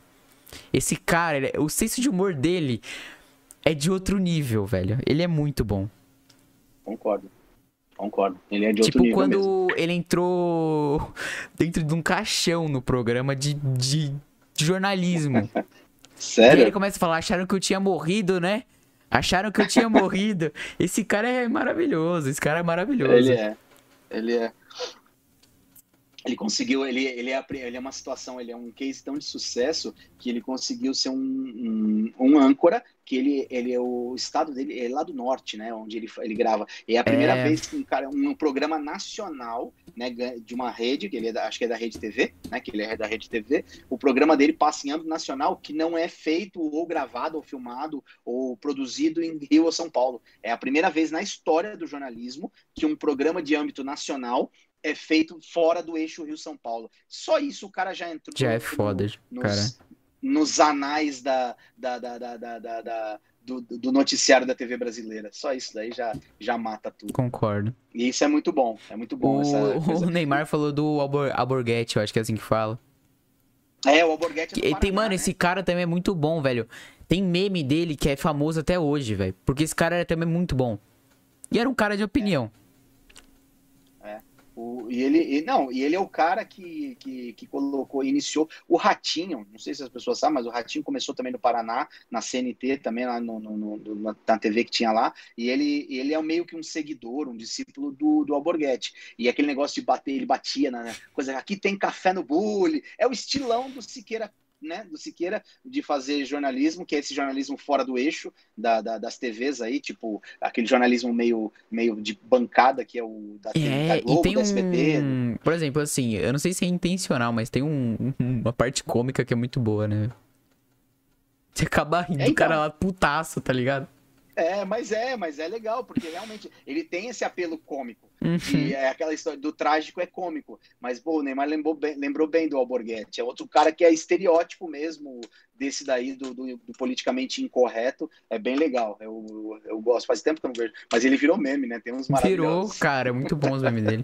Ô, oh, e é famoso até hoje os memes dele, pelo amor de Deus. É. É, o Borghetti é, é forte, é forte. Outro cara, só que ele não é mais, não apresenta mais programa de jornalista, que é o Ratinho, ele tem um, é um cara polêmico, ele tem O Ratinho não apresenta mais? Não, ele tem o programa ah, dele, tá, mas é um tem o programa do Ratinho. Eu achei que você já... Nossa, porque eu achei que o Ratinho já para. Porra, Faustão não. já vai, agora o Ratinho, velho, o Gugu foi, meu Deus, o que tá acontecendo? Não, mas aí é diferente, né? O Gugu morreu. Não, o Gugu, o Gugu morreu. O... Mas é... a gente tá perdendo essas pessoas que são muito fodas. É, o Faustão, cara. O Faustão é um, um caso para ser discutido, deve entrar no Guinness, porque 31 ou 32 anos de programa no, num horário como domingo à tarde. Nobre, né? O cara é, cara é foda. Cara é bom. cara é muito bom. Ele é muito bom mesmo. Pode discutir, pode fazer o que quiser. ele é um pouco chato, né? Mas o cara é bom, velho. Ele Porra. é chato. Ele é chato. Mas ele, mas ele é muito bom. Assim como o Gugu era muito bom também. A, a, batalha da audiência do, entre Gugu e Faustão nos anos 90. E eram maravilhosas, é velho. Eram maravilhosas. E, tipo assim. O cara inventou, o cara inventou entrevista com o cara do PCC, velho. Se ferrou, mas, ele mas ele, o cara inventou. inventou ele inventou. inventou ele inventou uma entrevista com o chefe do PCC. Isso deu uma rebordosa na época brava. Puta rebordosa, eu vi. Tô ficando velho. Não, Mas, piscina é... do Gugu, a gente vai longe se for Sim. nisso daí, filho. Isso aí oh, pode ser um papo aí para outro. Eu não sei se a sua, se a sua geração sabe, mas a da, da Fazenda lá, Luiz Ambiel, ela era a musa. Aquela tiazona, né? É, a Luísa Ambiel. Eu lembro. foi o Danilo Gentili que entrou com ela do, na piscina. Ele fez, foi o, no aniversário fez? dele, fez. Ele fez uma piscina é. Gugu com ela, no programa dele, no The Noite. Foi muito é. engraçado. É, então, e ela era, ela era a musa do. Uma das musas da, da, da piscina do Gugu, a Luísa Ambiel, velho. Então, é, é muito louco isso daí. Você vê como o tempo passa muito rápido como a gente não não tem ideia da, não, mudança é, eu conversei com você, cara. Uma década é nada, velho. Uma década é nada, mas muda tanto na sociedade que é bizarro. Sim, concordo. Uma década concordo. passa assim e, tipo assim, muda muito, velho. Eu penso isso, por exemplo, há 10 anos atrás, o que que eu via, por exemplo, de tudo, tá ligado? De qualquer âmbito cultural muda muito, velho. É bizarro, é bizarro. Pensar assim concordo. assim é bizarro. Concordo, concordo mesmo. Mas, é, é, é, mas eu gosto, é até para a gente não, não fugir muito da coisa, eu acho que é, a, a, uma das coisas que tornou a militância muito visível são as redes sociais. A gente sempre vai cair nisso, né? Toda mudança cultural que a gente teve, a gente ela passa pelas, pelas redes sociais, ela passa, ela passa por, por Facebook, Instagram, tu, é, Twitter, é, agora, como é que é aquele lá que eu te falei? O Clube, Clubhouse, né? É, é. Preciso conversar com você sobre isso aí, aliás. É, o, o Clubhouse. Então, é, to, a mudança cultural que a gente teve, e por isso que as mudanças agora elas elas elas estão mais rápidas, né? Elas estão essas mudanças. Mas faz parte da evolução, né? É, porque a mudança ser mais rápido conforme a evolução. Uhum. Demorava mais tempo para acontecer. Demorava muito Ixi, mais mas tempo. Mas aí se eu quiser viajar agora, a gente viaja. Você quer viajar? Ah, e é por isso que eu falo pro seu bagulho da singularidade. O quão perto, o quão mais perto a gente tá da singularidade, cara. Porque é bizarro, mano. Você parar pra pensar que, que, por exemplo, a cada evolução que a gente vai passando, seja industrial, tecnológica, essas paradas, ela, a, a, a distância entre essa evolução, entre essas, sei lá como é que chama, é mais rápido, velho. Passa mais rápido esse tempo. Em menos anos, é, e assim vai. E com a singularidade, a máquina fazendo ela mesma, velho. Irmão, aí nós vai ter os carros voadores aí, aí vai dar merda, vai ser essa época aí, a gente tá ferrado. É, mas é sério. Musk. Mas é sério, essas, essas evoluções, cada ano vai passando, elas ocorrem mais rápido. É. é vai exatamente, já, exatamente por causa de, de, de toda essa essa, essa acesso à tecnologia. A tecnologia ela, ela promove. E a informação coisas... que a gente tem, cara, é bizarro o, o quanto de informação a gente tem a cada minuto. A gente é bombardeado por informações. Bombardeado. E a gente, eu já te falei sobre isso, como é nocivo isso, né? Mas faz parte da evolução. Não, é, é aquilo lá que eu falei, os caras ouvem a gente. Os caras ouvem, não é piada não, eles ouvem a gente. Você comenta, você comenta um negócio aqui, da hora que daqui a pouco você entra no feed lá do seu Facebook, começa a aparecer propaganda daquilo que você comentou, velho. Bizarro. Aparece, não é sacanagem não, aparece mesmo. Os a gente é vigiado o tempo inteiro nessa porra entendeu? Por isso que eu nem levo mais o celular pro banheiro para assistir vídeo, porque não, os caras estão vigiando Deus a gente céu. o tempo inteiro. Brincadeira, é, é, sério, é sério. A gente tem uma, uma. A gente brinca e dá risada, mas é verdade, a gente é, é vigiado o tempo inteiro. A gente é vigiado o tempo inteiro. Não é brincadeira, não, é bem difícil isso daí. A gente tá, tá ferrado mas, é, mas faz parte, é o ônus e o bônus da, da evolução que a gente quer, porque não é bom pra caramba a tecnologia, a gente gosta, eu gosto pra caramba, eu não sou um cara anti-tecnologia, eu sou a favor da tecnologia, eu quero que a, que a tecnologia cada vez melhore mais para que a gente consiga. É, é porque evoluir. assim, a gente vive num mundo de um capitalismo exacerbado, né? Então, é, o que é feito para ganhar dinheiro foge de uma ética moral de humana. Entendeu? Então os caras, tipo assim, estão nem aí se, se, porra, acabar as árvores, metade da população morrer, porra, eu tô fazendo meu dinheiro aqui, é isso, eu salvo o meu. Entendeu? A gente vive é, nisso, é... a gente vive nessa situação. E isso, é, pensando em longo prazo, é muito ruim. Sim. Que quem se Sim, fode concordo. é a gente, entendeu? Concordo, concordo. Porque que, foi que nem na, é... naquele dilema das redes sociais, o cara fala. Porque antes é, antes dessas redes sociais, era uma, uma baleia valia dinheiro, uma árvore valia dinheiro, agora a gente vale muito dinheiro. É a gente, é o ser humano que vale muito dinheiro. Entendeu? Sim, a gente vale muito Agora dinheiro. a gente vale muito dinheiro. Entendeu? Porque a gente pode ser usado de diversas formas para conseguir poder, para conseguir dinheiro e assim vai. Concordo. Concordo com você. Plenamente. Vamos ver aqui o pessoal tá tá falando aqui. O Lucas tinha falado que o cara. Ele deve estar falando do Siqueira Júnior. Siqueira era. O cara, o cara botou os funcionários para tomar limonada do norte. Olha isso. Ah, a Michelle falou aqui agora. Ela lembrou. Ela é. A, a, a Michelle é clássica também, então ela, ela lembra. Ela é clássica. Época. Ela é, né? O Neymar tá falando, a vacina da Covid mostra isso. Antes se demoravam 10 anos para fazer uma vacina. Hoje, com toda a tecnologia que temos na indústria farmacêutica, a vacina demorou um ano para ser feita concordo, concordo que realmente é um tempo. É, as pessoas têm que entender que a vacina, né? E não tem como fugir disso, gente. Ela vai ser testada nas pessoas. Ela vai, vai aparecer uma série de coisas ou não, tomara que não, entendeu? Mas sendo testada nas pessoas, não dá tempo, não dá tempo. É humanamente impossível é, é, que é, que a que se consiga num prazo tão curto de tempo desenvolver uma vacina com uma doença, uma variável de um vírus tão sério. Né? Tão é, letal, é, porque não o que causa letal, mas tão, tão transmissível. O que, ele, né? o que causa ele ser perigoso, essa, transmiss... essa, essa transmissão dele ser muito rápida, é, a mutação. A dele é porque... é muito alta. É, porque o, a mutação ocorre após a, a, reprodução desse vírus, entendeu?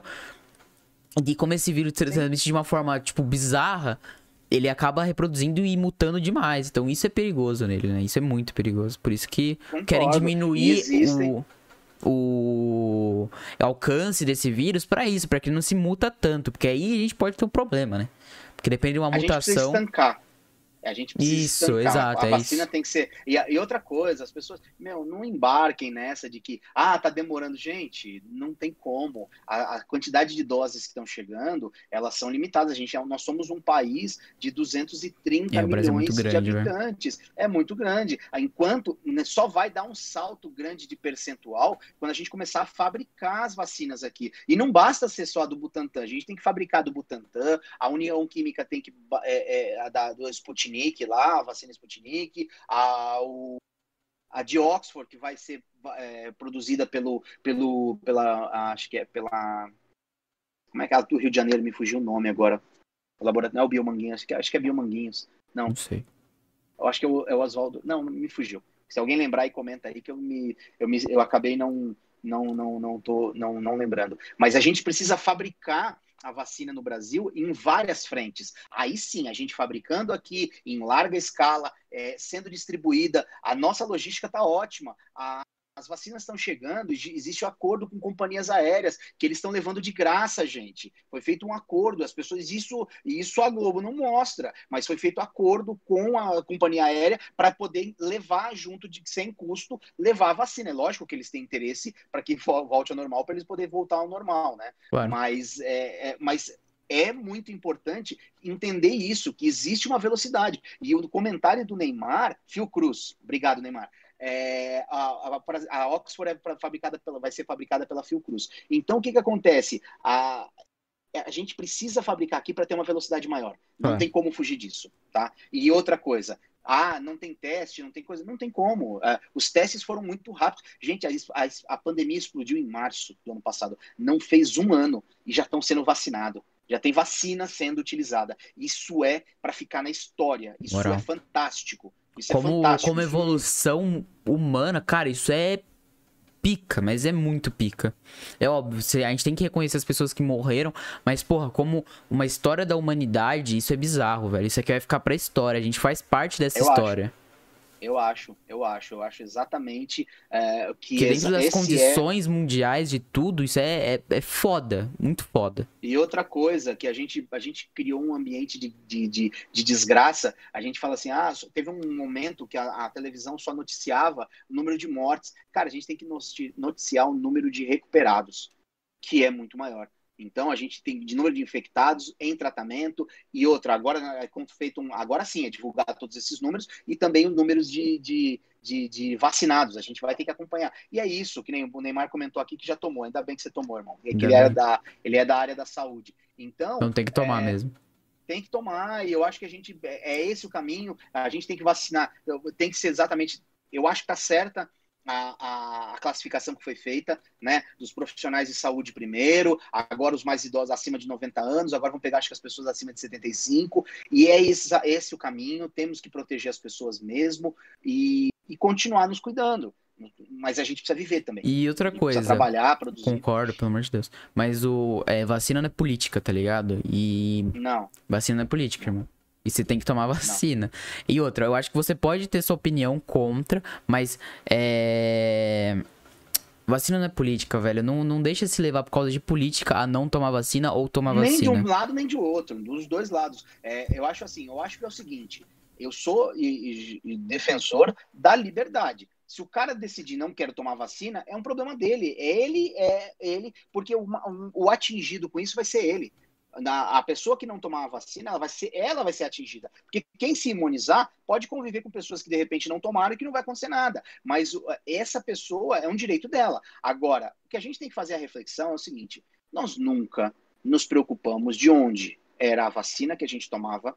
Né? Até ontem, nós tivemos aí uma época que teve uma, uma, uma, uma corrida atrás da vacina da febre amarela. Né? Lembra? Até cometeram atrocidades absurdas de matar macaco. Macaco coisas ridículo. Só o ser humano. O ser humano é o pior da, da raça que foi criada. Mas tinha isso daí e ninguém nunca se preocupou em olhar se era chinesa, turca, baiana, russa. É, russa, ninguém olhava isso daí. Ninguém nunca foi antes. Ah, eu preciso tomar a, febre, a vacina da febre Qual que vai me vacinar? Ah, é a, a vacina lá da, de, de, de, São Luís do Maranhão. Ah, deixa eu pesquisar aqui para ver o nível de é, eficácia. Ninguém nunca pesquisou isso. E a maioria então, das eficazes, gente, como você isso. já me falou, e, ó, e se você pesquisar, você encontra abaixo de 50%. 50%. 50%. Diversas, pelo amor de Deus. Então é isso. A gente tem que ter um pouquinho de bom senso e, e, e a gente precisa é, olhar dessa forma, proteger as pessoas, e a vacina é a melhor maneira. Ela é a melhor maneira, sabe? Que a gente tem, graças a Deus, a gente tem uma evolução tecnológica da medicina que trouxe essa, essa, essa capacidade. Então, a gente vai entrar realmente, a gente está vivendo a história tá. viva, tá. né? A gente está vivendo a Eu história concordo. no momento, né? que porque a gente amanhã depois isso vai eu quero ver como é que os historiadores vão contar esse rebosteio todo aqui eu quero Nossa. só ver como é que vai ser mas vai ser bem interessante é, olha quem está aqui com a gente Lucas o Vilela abraço Opa. irmão valeu obrigado tudo velho. certo obrigado mesmo Luciane e Cristina Cristina muito um obrigado beijo. pela sua participação Lu também amamos você é, o Neymar contribuiu aqui da Fiocruz né? Olha lá, a verdade, nunca ninguém quis saber de onde vinha. É isso mesmo. Ninguém nunca quis saber, velho. Então, vamos deixar de independente. Eu, eu acho que a pandemia, ela tem que ser apolítica. Ela não pode se envolver, por mais que as pessoas ciência, tentaram e... é, medicina, esse tipo de coisa é apolítica, irmão. A ciência, eu acho que até, até isso politizaram. Até as pessoas, até a, a, o que, que aconteceu? Nós tivemos aí uma polarização até em apropriação da ciência, que quem defendia a ciência era a esquerda e se você não defende, você é negacionista. Gente, a ciência ela muda todos os dias. Nós tivemos um, um ministro da saúde que no início da pandemia mandou as pessoas ficarem em casa mesmo com sintomas quantas. Então, se é para levar para esse lado, então quantas pessoas poderiam ter sido salvas se tivesse tomado o protocolo? Só que eu não vou entrar nisso. Eu acho que nós não tínhamos é, noção de como lidar com a doença. Nós é isso que eu acho, tá ligado? É, o meu pensamento é esse. É um bagulho muito é. novo para pro mundo. E ninguém sabia como isso, lidar. Isso. Eu não posso, Sabe? eu não posso ninguém simplesmente julgar um erro de um cara que nem conhecia, velho. Então, mas assim, o que eu quero dizer é que esse mesmo cara é, faz uso disso daí, tipo, ah, ciência, ciência. Não é assim. A ciência é mutável. As pessoas quiseram, é, é, tiveram que tentando entender né? Igual as pessoas. Você vai criticar, por exemplo, alguém que indica o tratamento precoce? Não, Não. é uma possibilidade. Eh, se de repente você é, achar que aquilo. Porque, gente, só dá para saber se você. Porque falar enquanto ninguém próximo de você pegou é muito fácil da opinião. Agora, quando a coisa acontece junto com você e que você tem que tomar decisões, tipo, não tomo nada vai no médico, o médico fala, não, vai para casa, é, tá, tá, o sintoma tá, é só dor no corpo, é só isso, aquilo, perda de paladar, olfato, não toma nada. Aí você fica pensando, puxa vida, existe um protocolo lá, que uma, eu trabalho na, na com, com, médicos e a gente sabe que tem médicos muito bons, conhecidíssimos, que defendem o protocolo precoce. E aí você pensa, poxa, aquele cara lá está defendendo de tomar, seja ivermectina, seja azitromicina, seja for. Assim como tem uma classe de médicos que defende, não fala que não tem efeito nenhum. Por quê? Porque o antibiótico ele trata bactéria, não uhum. vírus. Ok, tem, tem uma série. Assim como você vai entrando para dentro da, da, da, dos medicamentos que são utilizados, eles fazem um sentido. Mas o que eu quero dizer é o seguinte: e aí você toma a decisão de não dar aquele protocolo para a pessoa que e você a pessoa ama. que você ama morre. E aí de repente a pessoa piora e morre.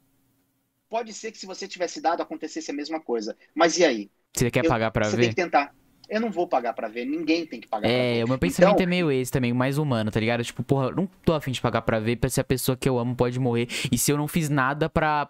Fiz nada.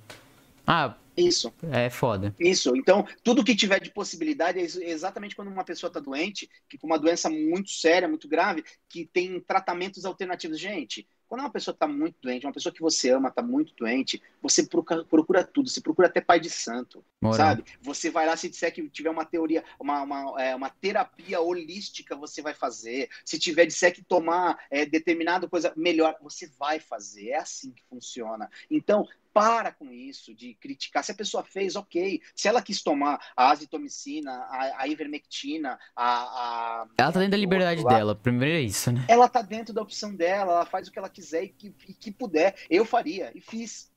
E é isso que, que eu penso, entendeu? É, é isso. Não, não vou. Eu, e pode ser que, de repente, no final a pessoa fique bem e você. Aí a, a pessoa que é contra vai dizer, ela ficaria bem ela sem tomar nada. E quem é a favor falou, tá vendo? Ela ficou bem porque ela tomou. Me perdoa, foda-se por qual motivo. Eu só quero que ela fique bem. Exato.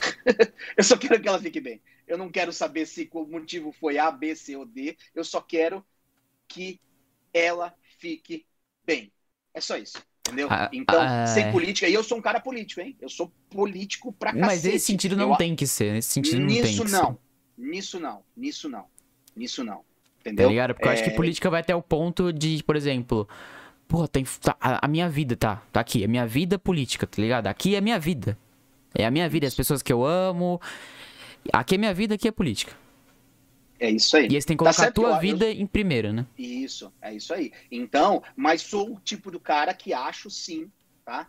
É, é, que, que a gente tem que tomar conta de tudo. De vidas e de empregos. Eu sou, eu sou esse cara que pensa exatamente isso, sabe? Porque a gente não pode deixar a balança pender para um lado só. A gente tem que cuidar exatamente das pessoas que estão doentes, fazer tudo que for necessário. Se for protocolo precoce, não importa. Tem que tentar tudo, porque as mesmas pessoas que dizem que quem defende o protocolo precoce é negacionista da ciência, ela é tá cai numa, numa na minha opinião, na minha humilde opinião, cai numa contraditório muito grande, filho. Sabe qual que é? A vacina também não tem comprovação científica nenhuma ainda. Então você concorda que as duas opções não têm as comprovações ainda? Você vai deixar de elas tomar vacina? acontecer com... Não, é exatamente perfeito. Eu te amo por causa disso, porque você entendeu exatamente o ponto que eu quero chegar. Você vai deixar de tomar a porra da vacina porque ela não tem. Não, vai tomar. Você tem que tomar a vacina. E se puder tomar a de Oxford, a de a da, da, da a do a de Kubanacan, a do, do, do esqueci a da puta que pariu, você vai tomar. vamos tomar, vamos tomar. Se puder entrar na fila duas vezes, a gente entra. É isso. É isso que eu penso, entendeu? Então, é, a gente não pode, mas, mas eu acho que a gente tem que equilibrar essa balança. Pra gente não, não ter sim. muito mais. É que é muito foda que como que é que a gente. Como fazer isso, tá ligado? Eu entendo, por exemplo, falar, ah, é que como fazer isso é foda, entendeu? E ninguém sabe como fazer isso. É muito difícil. Não. Ninguém não, sabe como não, fazer isso. Porque a, a grande. E você, agora imagina é você é como, por exemplo, não tô colocando nem como o Brasil, mas você, por exemplo, líder de uma potência mundial, colocar em risco o, a sua imagem é foda. Agora, por exemplo, você vai pensar mais é, no. E eu não tô falando que isso é certo ou errado, tá? Eu só tô falando como um, um presidente, um, um líder mundial pensaria. Eu vou colocar a minha imagem, eu vou deixar um monte de gente morrer e a minha imagem ser destruída e eu me fuder. Ou eu vou tentar salvar o máximo e me dar como o salvador da pátria. Entendeu? O que, que é melhor para um cara que pensa assim, um cara que tá lá em cima? Então, é, é, é que assim. Sendo não, porque, por exemplo, eu não sei. Lado, eu, eu, não... Porque aí, que aí eu vou, eu vou demonstrar exatamente o que eu penso disso aí, porque eu acho que nós tivemos atitude, eu acho que a gente teve demonstrações aqui no Brasil, exatamente pessoas que tomaram medidas que não se preocuparam em ser populares, porque achavam que era a mais correta e o tempo acabou mostrando que era. E aqueles que tentaram ser os populistas, mas é, o que eu tô querendo que dizer eles não estavam que eles não estavam preocupados Sim, com nada disso. Mas o que eu tô querendo dizer é que o que que é, o que, que vai dar certo naquele momento, no começo, ninguém sabia. Não tinha como não, saber. Concordo. Por isso que não podia, por isso que o ataque não podia ser tão forte na, na, na, na, na, na discussão. Tinha que ter é tentativa erro. Sabe aquela coisa? Uhum. Tentativa erro, tentativa Infelizmente erro. É ia funcionar funciona. assim.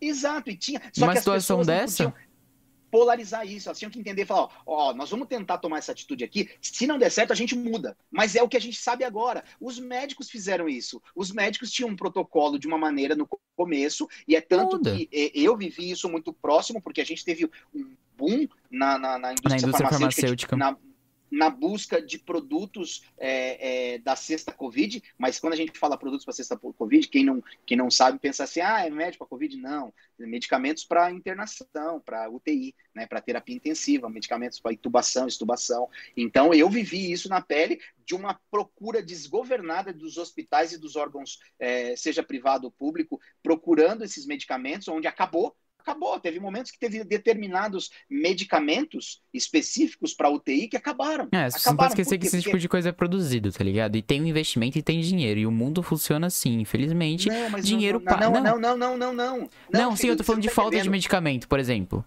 Entendeu? Então, mas a falta de medicamento ela aconteceu por quê? Porque cada hospital só olhou para o seu lado. Então, o que, que ele fazia? Ele precisava de mil, ele pediu 10 mil. Sabe por quê? Porque ele pensou assim, falou, puta, eu não sei se eu vou precisar. E tiveram vários que não usaram. Então, houve, houve uma. O que eu quero dizer é o seguinte: eles não estavam errados. Eles tinham que olhar para o negócio deles, para tipo assim, pô, se eu tiver uma quantidade. Aí você tiveram alguns hospitais se transformaram em hospitais de referência, né? Então, esses hospitais, eles tomaram algumas atitudes é, profiláticas de, de estoque que, de repente, não, não, não, é, não precisava, mas eles não sabiam qual era a quantidade. Então, o que eu quero dizer é, foram se adequando, a, a, a poeira foi baixando, eles foram entendendo como é, que era, como é que era o procedimento, como é que precisava ser feito, e hoje está diferente. A gente ainda continua com pandemia? Continua. A gente continua com uma procura ainda grande em relação a esses produtos dessa cesta? Continua. Só que não da maneira que era o ano passado no pico, lá para maio, abril, maio, ju- junho, né? Não, não, não, não foi dessa forma, entende? É isso que eu quero dizer. Como tudo, isso é o exemplo, como tudo se adequou. Tudo foi se adequando. Igual a, a, de- a defesa, por exemplo, de lockdown é eficiente ou o lockdown não é eficiente? Sinceramente, eu, eu, Gustavo, acho que não. Eu acho que não. Eu acho que o lockdown ele tem uma, ele tinha uma função ano passado Muito que eu importante. defendia, que era evitar o colapso da- Dentro da- de hospitais, da- né? Colapso isso, de hospitais. de Acabar serviço o- de saúde, né? Só que assim, amiguinhos, amiguinhos, queridos, eu preciso contar uma coisa para vocês. A- o sistema de saúde do Brasil já é colapsado há mais de 20 anos. Então, é, eu vivo dentro de hospitais há 21 anos. Eu vou para 22 anos que eu vivo dentro de hospitais. E te falo, há 22 anos, quando eu entrei na indústria farmacêutica, quando eu visitava lá, é, aqui em São Paulo, o hospital HSPM, ali na aclimação, que foi o primeiro hospital que eu visitei, já era colapsado. A gente chamava o pronto-socorro de lá de Vietnã. Tinha um hospital da Glória ali na Liberdade, que a gente visitava a ortopedia, que era na parte de baixo, que a gente chamava de Vietnã. Então, não vem falar que ia colapsar. Mas eu entendi que naquele momento o lockdown era para isso. É, era mas era pra isso.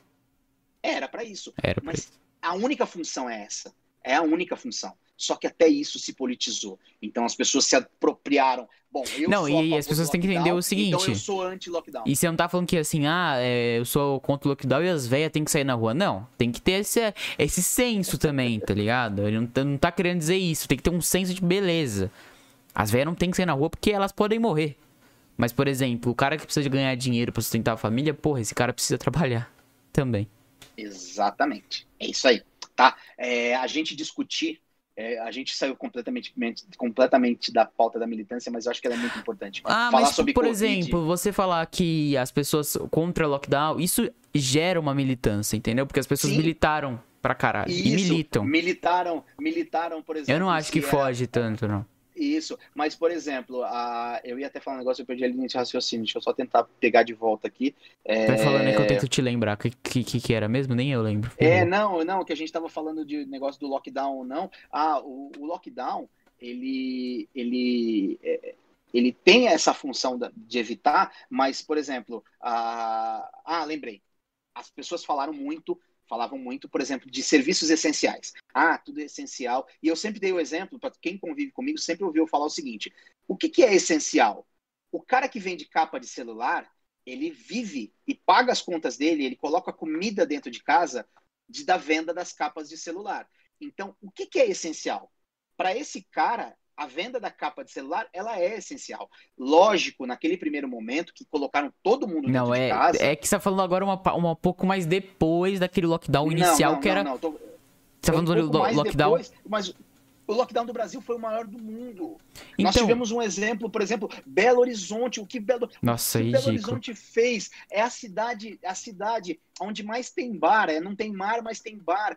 A, a economia gira em torno disso. Foi o, a cidade que mais tempo os bares e restaurantes ficaram fechados. Foi um crime o que fizeram. Foi mesmo. Foi um crime. Só quem sabe, quem já viveu ali, quem vive lá, sabe o crime que foi cometido naquela cidade. Sabe? É, e tinha algumas coisas que aquele maluco do Calil fala que eu até concordo. Que ele, eu até concordo, mas acaba sendo discrepante quando o cara vai lá e libera um shopping popular. Ele libera o shopping popular para abrir e não libera o, o, o, shopping normal, coisa. Porra, dá. Gente, o novo normal ele passa por um, novas atitudes. E isso inclui abrir tudo. Outra coisa, como é que pode esses governantes de merda é, dizer que, ah, para manter a cidade em casa, eu vou diminuir a quantidade de ônibus? Filho da mãe! Você tem que aumentar a quantidade de ônibus. Para essas pessoas. Ah, eu vou abrir o shopping. Eu vou abrir o shopping. Desculpa, Vira, que eu me, me exacerbo, mas é, os caras falam, vou abrir o shopping Relaxa. quatro horas por dia. Não, cidadão, abre 12. Abre 12, porque você espalha a assim, quantidade de pessoas é, frequentando os lugares. É que o que é foda também é a falta de senso. Porque você abre, as pessoas acham que todo mundo pode sair, foda-se. Mas vai sair, filho. Não tem Eu sei, como. mas no, aqui, no, na, em certos momentos não era certo as pessoas saírem.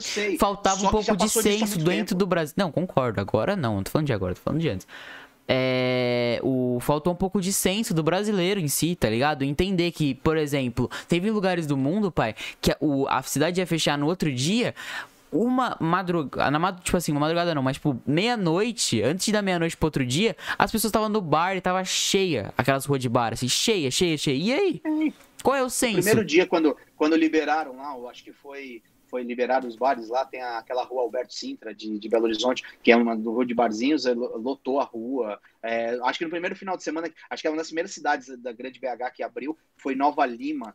E aí, aqui tem uma rua também de bares lá, lotou. Ok, tudo bem, eu concordo. Só que nós somos bichos racionais. E nós não. não a, a, população. Não adianta. As praias aconteceu a mesma coisa. E, na boa, vai continuar acontecendo. E iria continuar acontecendo. Porque, porque ficou fechado por muito tempo. Então, quando abriu, as pessoas já estavam num, num, num nível fora do comum concordo, acho que as pessoas têm que tomar cuidado sim, tem que continuar. Só que o que eu acho é o seguinte: vamos é, é, criar regras para que fique aberto, não é fechar. Não é tipo, ah, subiu, fecha. Não, não adianta. Esse abre e fecha tá quebrando tudo. Tá, sabe? esse abre e fecha, eu acho que é a então, pior coisa que tá acontecendo é esse abre e fecha. É a pior coisa que tá acontecendo. Tá acontecendo. As empresas não têm, não têm elas não têm lastro para segurar uma onda dessa. E As outra, é um bagulho muito que... de, às vezes, de última hora. Parece que, ah, vamos fechar e é isso. Aí a empresa recebe essa informação, porra, fudeu. Agora a gente não sabe quanto tempo vai demorar para voltar. Eu vou ter que, sei lá, como é que eu faço com o meu estoque que eu tinha arrumado? Porra, é foda. Esse é abre e fecha é foda. Eu concordo. E, ó, que nem, por exemplo, aqui, ó, o Neymar colocou aqui. É, tem bastante mensagem. Da... É, vem aqui, ó. Ele tinha colocado. Eu, to... eu tomei vacina, eu não virei jacaré.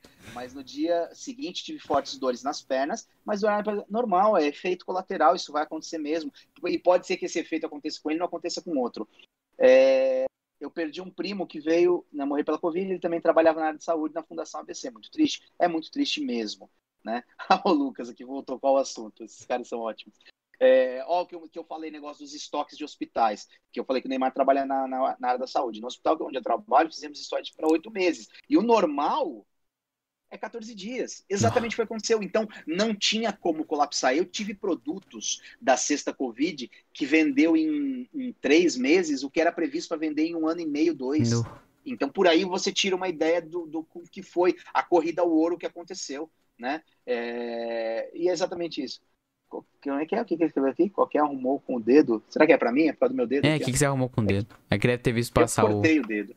É, Boa. eu cortei o dedo. eu cortei o dedo. Você é bom em fazer isso, né? É. Ah, sou ótimo. Você é ótimo. Se, se você visse a maneira que eu cortei o dedo, Lucas, você não tem noção da, da, da tamanho da idiotice que foi, mas tudo bem, faz parte. Mas é isso, acho que a, a gente, a Covid é um assunto que tem muita coisa, eu acho que a gente tem que explorar mais. Eu Concordo. quero voltar nesse assunto, porque a gente tem uma coisa polêmica demais, e vai ser um dos nossos próximos assuntos aí, não sei que dia certo aí, mas em relação à volta às aulas, né? Acho que a gente precisa falar uh, um pouquinho sobre isso. Aí vai ser delícia. Aliás, a volta às aulas que não acontecem em BH, nessa desgraça, velho. Que desgraça. Eu falo isso como aluno do serviço público é. de ensino de BH. Que desgraça, Não, mas viu, é nesse momento, nesse momento, a, a BH tá. A, o ensino tá de férias, volta em março. Então, é, vamos ver, sim, vamos eu ver. sei vamos, disso. Vamos, vamos aguardar para ver. É, as férias que eu já tive o ano inteiro, né? Pois é, mas faz parte. É, eu sei, é, faz é, parte da carga horária também. Que... Mas é. Não, mas. Não, é carga horária. Bom, eu não quero entrar aprofundar, não quero aprofundar porque eu quero, eu quero falar. É, vamos explorar outra hora. Daí num, num, num, outro momento, né? E, o galerinha, ó, estamos com 12, 13 pessoas aí, batendo 14, deixa o like pra 15, gente. deixa o like, é, exatamente. Tava esperando Se inscreve no canal, ativa as notificações, que vocês vão ver que cada vez que a gente vai trazer, tentar trazer assuntos diferentes. Você viu que a gente não segue muito uma regra, a gente começa num assunto, mas se que nem o Lucas falou, eu concordo. Eu acho que que tá dentro que... do assunto, sim, a gente não fugiu tá tanto. dentro, que a militância, porque tudo que ou sobre Covid houveram os antes e os prós, né, de, de tudo, os contras. Então, Infelizmente, então, porque não era para ter. Não, não era. era Do jeito era que teve, diferente. talvez não. Politizado dessa forma, tá ligado? Sim. A essa sim, polarização dessa forma que acontece, que é bizarra, que parece que sempre tem que ter um, um cara tem um lado, outro cara tem um lado e um tenta sempre o contra o outro, é uma merda. E às vezes você não quer ter lado, né? Às vezes, você, às vezes só, às vezes o seu lado é o bom senso, às vezes o lado que a gente quer seria é, somente teu, teu o... senso moral, né? É, é, é. Uh, eu acho que às vezes a gente só tem que olhar para o que é certo, é, o certo e errado, por mais que em E o que momentos... é certo e errado, né, meu amigo? Isso, ele é relativo. O certo e errado. O que é certo do... e errado? Exatamente, igual aquela chargezinha que eu acho muito legal que representa o certo e errado, de uma pessoa de um lado e do outro, e o número 6 desenhado, né? E aí a pessoa fala, de um lado ela olha, ela vê o 6, do outro lado ela vê o 9. E os dois estão errados? Não. Os dois estão certos? Sim. Não, os dois estão errados? Sim. Os dois estão certos? Sim. Então é aquela coisa, não, não tem isso. Depende do prisma que a pessoa olha. Né? Eu Sim. me confundi todo na piada. Mas é exatamente isso. Uh, todo mundo, dependendo da, da maneira e da situação que ela vive, ela tem razão. Ela tem razão. Então, o que a gente precisa é evoluir como ser humano, como sociedade. A gente precisa melhorar nisso. A gente precisa ser realmente melhor, porque é bem difícil uh, conviver com extremos. Eu sempre vou falar isso. Eu não gosto dos ismos, dos extremismos, e isso é, é muito ruim para conviver no dia a dia. O Lucas Chaves colocou desordem e regresso. É, talvez seja uma referência aí, né? Poucos a nossa pegaram. bandeira. Não. A nossa você esqueceu não, o nome é? da minha escola?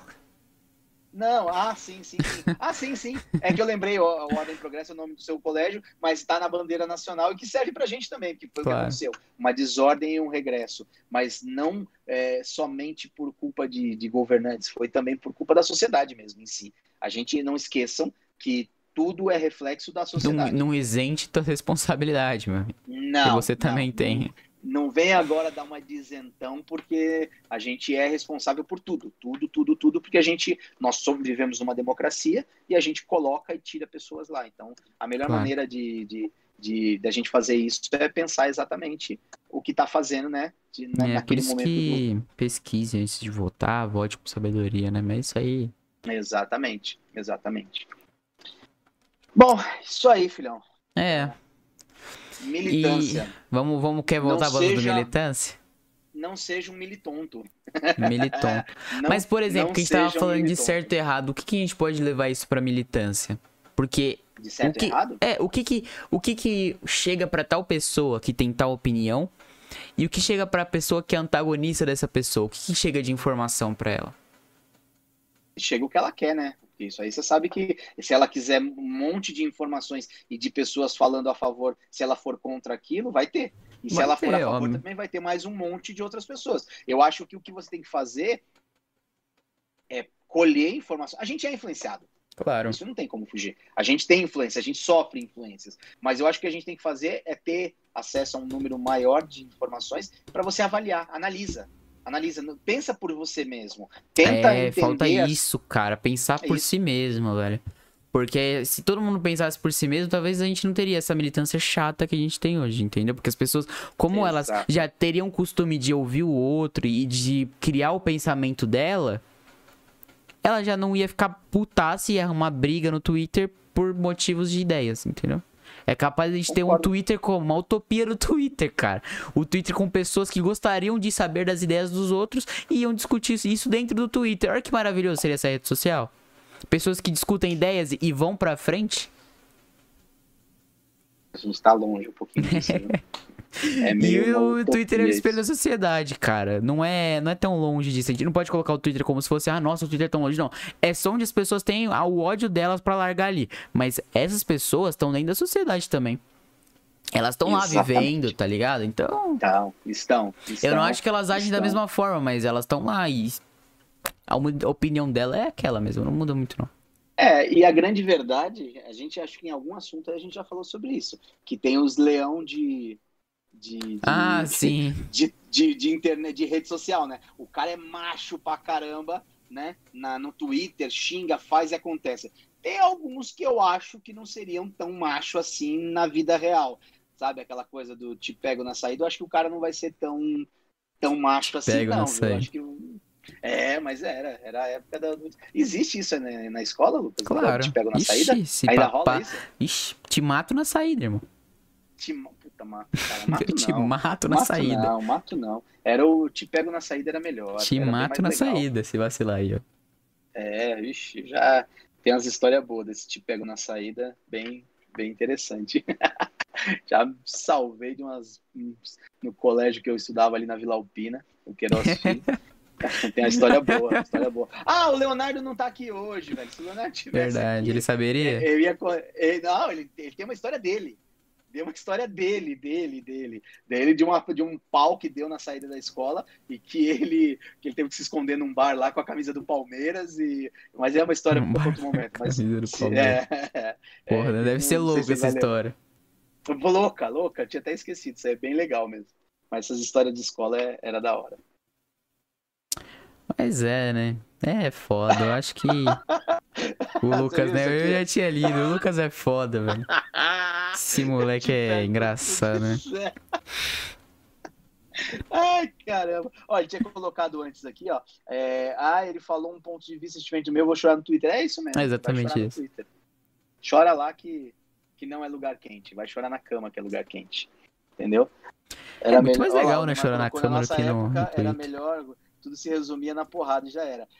O Neymar, o Ne- Neymar, eu lembrei da história agora que não é de pego na saída, mas eu lembro da vez que foi acusado. Foi ele, foi ele, ele vai lembrar disso daí. É a hora que ele, ele, ele vai lembrar disso. na sala de aula. Depois eu não vou contar essa história porque é dele. X novo? Mas uh, apon... Ah, total. Total, É, né? Apontando pra ele. Foi ele, foi ele. Ele vai lembrar do que eu tô falando agora. É. É, mas esco- escola também é uma fonte inesgotável de, de, de histórias, né? Nossa, agora a gente cara. vai falando isso. Você viaja, né? um monte de história de escola. Não, Nossa, muita história de escola, muita, muita coisa boa, muita merda que a gente faz. Mas é época boa pra caramba. Aproveita porque ela não volta nunca Aproveita, mais. é, né? tem Bem uma pandemia aí que não ajudou muito nesse sentido. Não, digamos que passou batido um ano. Pô, né? que Teve isso. um ano que passou batido. Mas muito, muito, muito legal isso. E é o seguinte, eu, eu, o que eu tava falando negócio de militância, não seja um militonto, não seja, é, não seja aquela pessoa que vai ficar propagando. E, porque a militância. Ah lá, o Neymar falou que pode contar aí. Não, mas a gente tem que É, fazer, a gente tem que fazer um de Lisga de escola, cara. Vai ser da hora. De escola. Vai ser da De hora. escola vai ser legal. Vai ser legal. Escola vai ser bem legal. Essa história do Neymar é sen- sensacional, velho. Você vai se am- amarrar no assunto, velho. Vai ser legal um, É, um, vou- de Lisga de Vou escola. contar. Vou contar. Ó, falar nisso, o Neymar, eu não sei se ele, ele faz parte de um, de um canal, eu não sei se tem no YouTube ou se é só no Facebook. Eu não sei, Neymar, escreve aí. Que é história Manda o de link, manda o link. Manda o link, é muito legal. Eu já assisti. Eles falam sobre histórias do futebol. Meu, muito legal. É ele, o- tem uns amigos Da dele hora. lá que é, tem convidados, e eles falam, né, de, de- chama Histórias de Boleiros. Eu só não sei se tem só no Facebook, se o canal é coisa. O Neymar, se quiser colocar o link aí, manda pra gente. Uma pessoa Muito boa pra legal, gente vale conversar, cara. É alguém, ó. O Neymar de futebol, não tenha dúvida. Não tenha dúvida, o Neymar tem muita história. Aí, velho. Neymar, teve- Neymar, queremos você aqui com a gente, cara. É, falar de futebol. Eu quero, na, na verdade, eu, eu quero fazer uma pergunta para ele no nosso, na nossa conversa, nossa bate-papo, nossa resenha.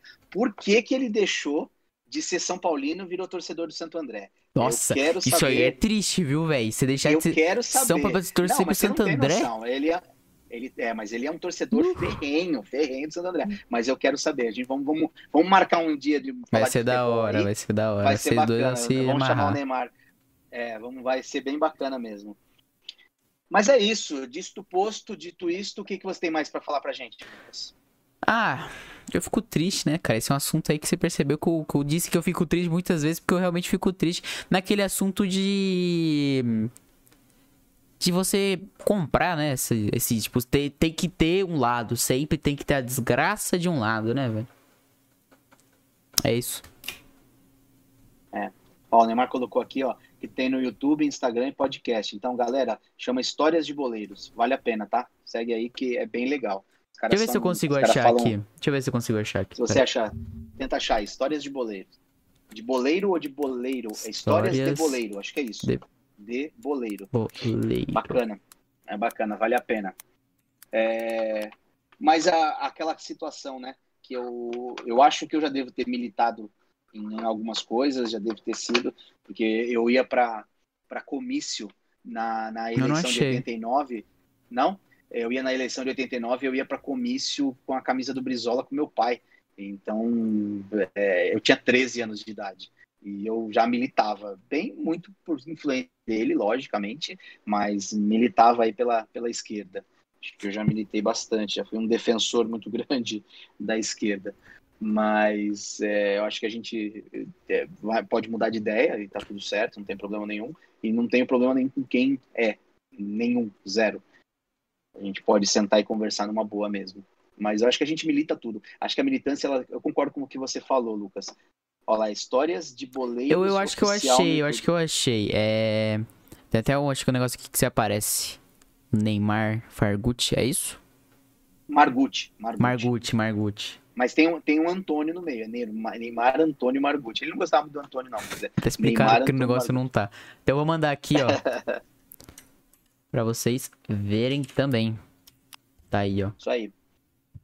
E eu- então, e eu acho que a, a militância, ela- a gente, a- tudo virou militância, contra, a favor. é, eu acho que é isso. Em resumo do nosso do nosso assunto, é E não, exatamente e não estamos tentando, tipo assim, colocar a militância como algo ruim, tá? Porque a militância é um bagulho Não, importante, como eu não. falei com você.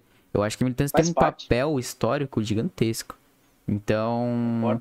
É, é, só acho meio nocivo a forma que estão utilizando agora. Porque todo mundo é militante, todo mundo fala a merda que quiser, tudo é. Tudo é uma bosta, né? Porque você acaba deslegitimando. Por exemplo, você acaba trazendo aquele movimento e deixando ele para as outras pessoas distante.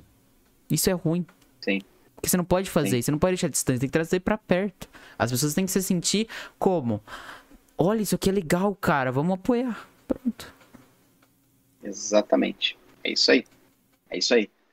Concordo, concordo. E aquilo que for bom tem que ser, tem que ser apoiado, tem que ser dito, tem que ser redito. Eu acho que a, a gente precisa é, apoiar coisas boas. Sim. Né? Acho que tem que, dar força e dar voz para coisas que eu acho que tem que são de interesse comum, de, de interesse verdades, da sociedade. Eu é, que... eu acho que assim, a gente não pode deixar de esquecer que tem verdades que são verdades. Tá ligado? São verdades. Sim, exatamente. Como exatamente. matar errado, é... racismo isso, errado, isso muda, e é né? verdades. Isso, ver, concordo plenamente. Você falou uma, então. você falou uma grande verdade agora. Racismo é errado de qualquer maneira Homofobia que você é errado, é, matar é errado, então é exatamente, concordo. É, eu acho que isso são coisas que a gente não pode abrir mão. É, independente de, de quem se, se apodera disso como militância, não importa. Se você não quer ser militante disso, saiba que isso está errado. Uhum. Concordo com você. São conceitos, isso é, é conceito de, de, e tá na lei, humanidade. Cara. Racismo é crime, isso. É isso aí. Passível. É inafiançável, inclusive. Né? Então eu acho que as pessoas têm que, têm que ter essa ideia. A gente não pode achar que é. Tem que, é, a gente mudou muito, por isso que eu falo que a gente evoluiu. Que eu acho que é aí que entra a minha discordância com a militância é, é, profissional, que eles ganham em cima disso, porque eu acho que a gente evoluiu muito. Eu sou de uma época que tinha é, tudo, tudo esse tipo de coisa que a gente está falando era engraçado. É. Piadas ofensivas, então as e tem que reconhecer que isso não é mais legal, tá ligado? Não, isso não é mais evoluiu. legal. Isso, porque, é isso que eu tô querendo dizer. Evoluiu, vamos reconhecer que evoluiu que não é mais legal. As pessoas têm essa consciência. A tua geração tem essa ideia de que isso não é legal. Só que não pode ser uma geração chata, cheia de mimimi. De que Concordo. tem certas coisas que, que vão ser na, na, sacanagem, que vão ser na brincadeira e faz parte da vida. Agora, tem certas coisas que são inegociáveis. Não dá pra gente negociar é, algumas, algumas, alguns conceitos, né? Eu acho que é isso. E todo mundo que tá na live, se inscreve no canal lá, Boleiros Oficial. É, é, História de Boleiros Oficial. Se inscreve lá, o link tá no chat. Isso aí, perfeito. Vale a pena. É uma galerinha também tá de um, de um canal bom, acho que tem que, que dar força. Tem que dar força, pelo amor de Deus. Mas eu não, não sei nada de futebol, acompanho bem pouco, mas eu recomendo. Nem me fala de futebol, porque eu acabei ah, de você... um negócio aqui tá bravo. Que, o que, que você viu? Pode comentar aí. Nada, deixa pra lá, deixa pra lá. É, não dá o Inter, o Inter perdeu? Mas... Não, tá perdendo, velho pro Perdeu pra quem? Casa, pro esporte em casa é foda. É, não dá, velho. Um time quer ser campeão. Essa é a vida de torcedor, velho. Nossa, velho, eu tô, eu tô realmente. Nem vou falar nada, porque deu até uma falta de ar agora. Mas tudo bem, era melhor não ter mexido nisso. Era. Uma, perdi, agora tá triste. Perdi o, perdi o rumo. Puta merda, hoje foi um dia. Meu Deus, é melhor deitar pra dormir. É Vamos foda. lá. É, tem dias que de noite é foda. Mas é isso, gente. Alguma, gente, algum comentário, alguma coisa que vocês queiram fazer, sugestão, crítica, é, é comentário tipo sobre nossa é, sugestão de temas, interessante. É, comentário sobre a nossa conversa, o que vocês acham que a gente falou bosta, que, que vocês pode acham falar, que a gente falou viu? algo correto. Pode falar, pode dar a opinião de vocês, que pode é isso que a gente quer aqui, cara. Discordar da gente, dizer o que vocês não concordam. Se vocês aprenderam alguma participar. coisa aqui, e não esquece de seguir a gente no Instagram, link na descrição. Isso aí, arroba de Lisga PDC. PDC, exatamente. Segue lá. Segue lá. É isso aí. Segue a gente lá que para dar essa moralzinha para para nós. Eu podia estar tá roubando, eu podia estar tá matando, e eu só tô pedindo. Sabe, sabe que eu vou começar a, a fazer? Sabe o que eu vou começar é. a fazer? Todo mundo que se inscrever no. Todo mundo que é, seguir o Instagram, eu vou dar um salve e agradecer a pessoa. Então você quer, você quer esse salve, irmão? Segue a gente lá no Instagram, porque aí eu vou ver aqui Segue como vou te dar o salve pra você. Que bacana. Perfeito, muito bom, Luquinhas. Muito bom, muito bom. É isso? É isso. Eu acho que a gente teve um papo bacana. Foi Também, um papo, papo da hora. É, sempre um papo bacana, né? E com as pessoas sempre, aí sempre. interagindo sempre é melhor ainda, cara. Fica, vocês não têm noção gente... o, quão gente... é, o quão é mais legal vocês é, interagindo com a gente. De Perfeito. verdade.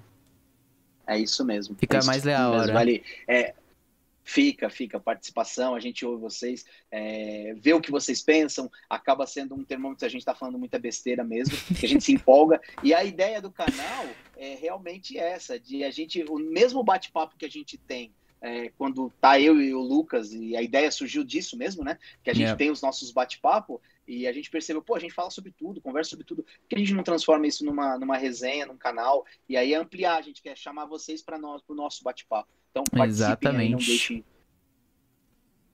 Maravilha. Maravilha, então? Então é isso, Fechado. rapaziada. Muito obrigado aí pela companhia de todos. Vocês são foda. E é isso. Um beijo e uma boa noite pra todo mundo. Boa noite para todos. Obrigado tchau. pela participação. Valeu.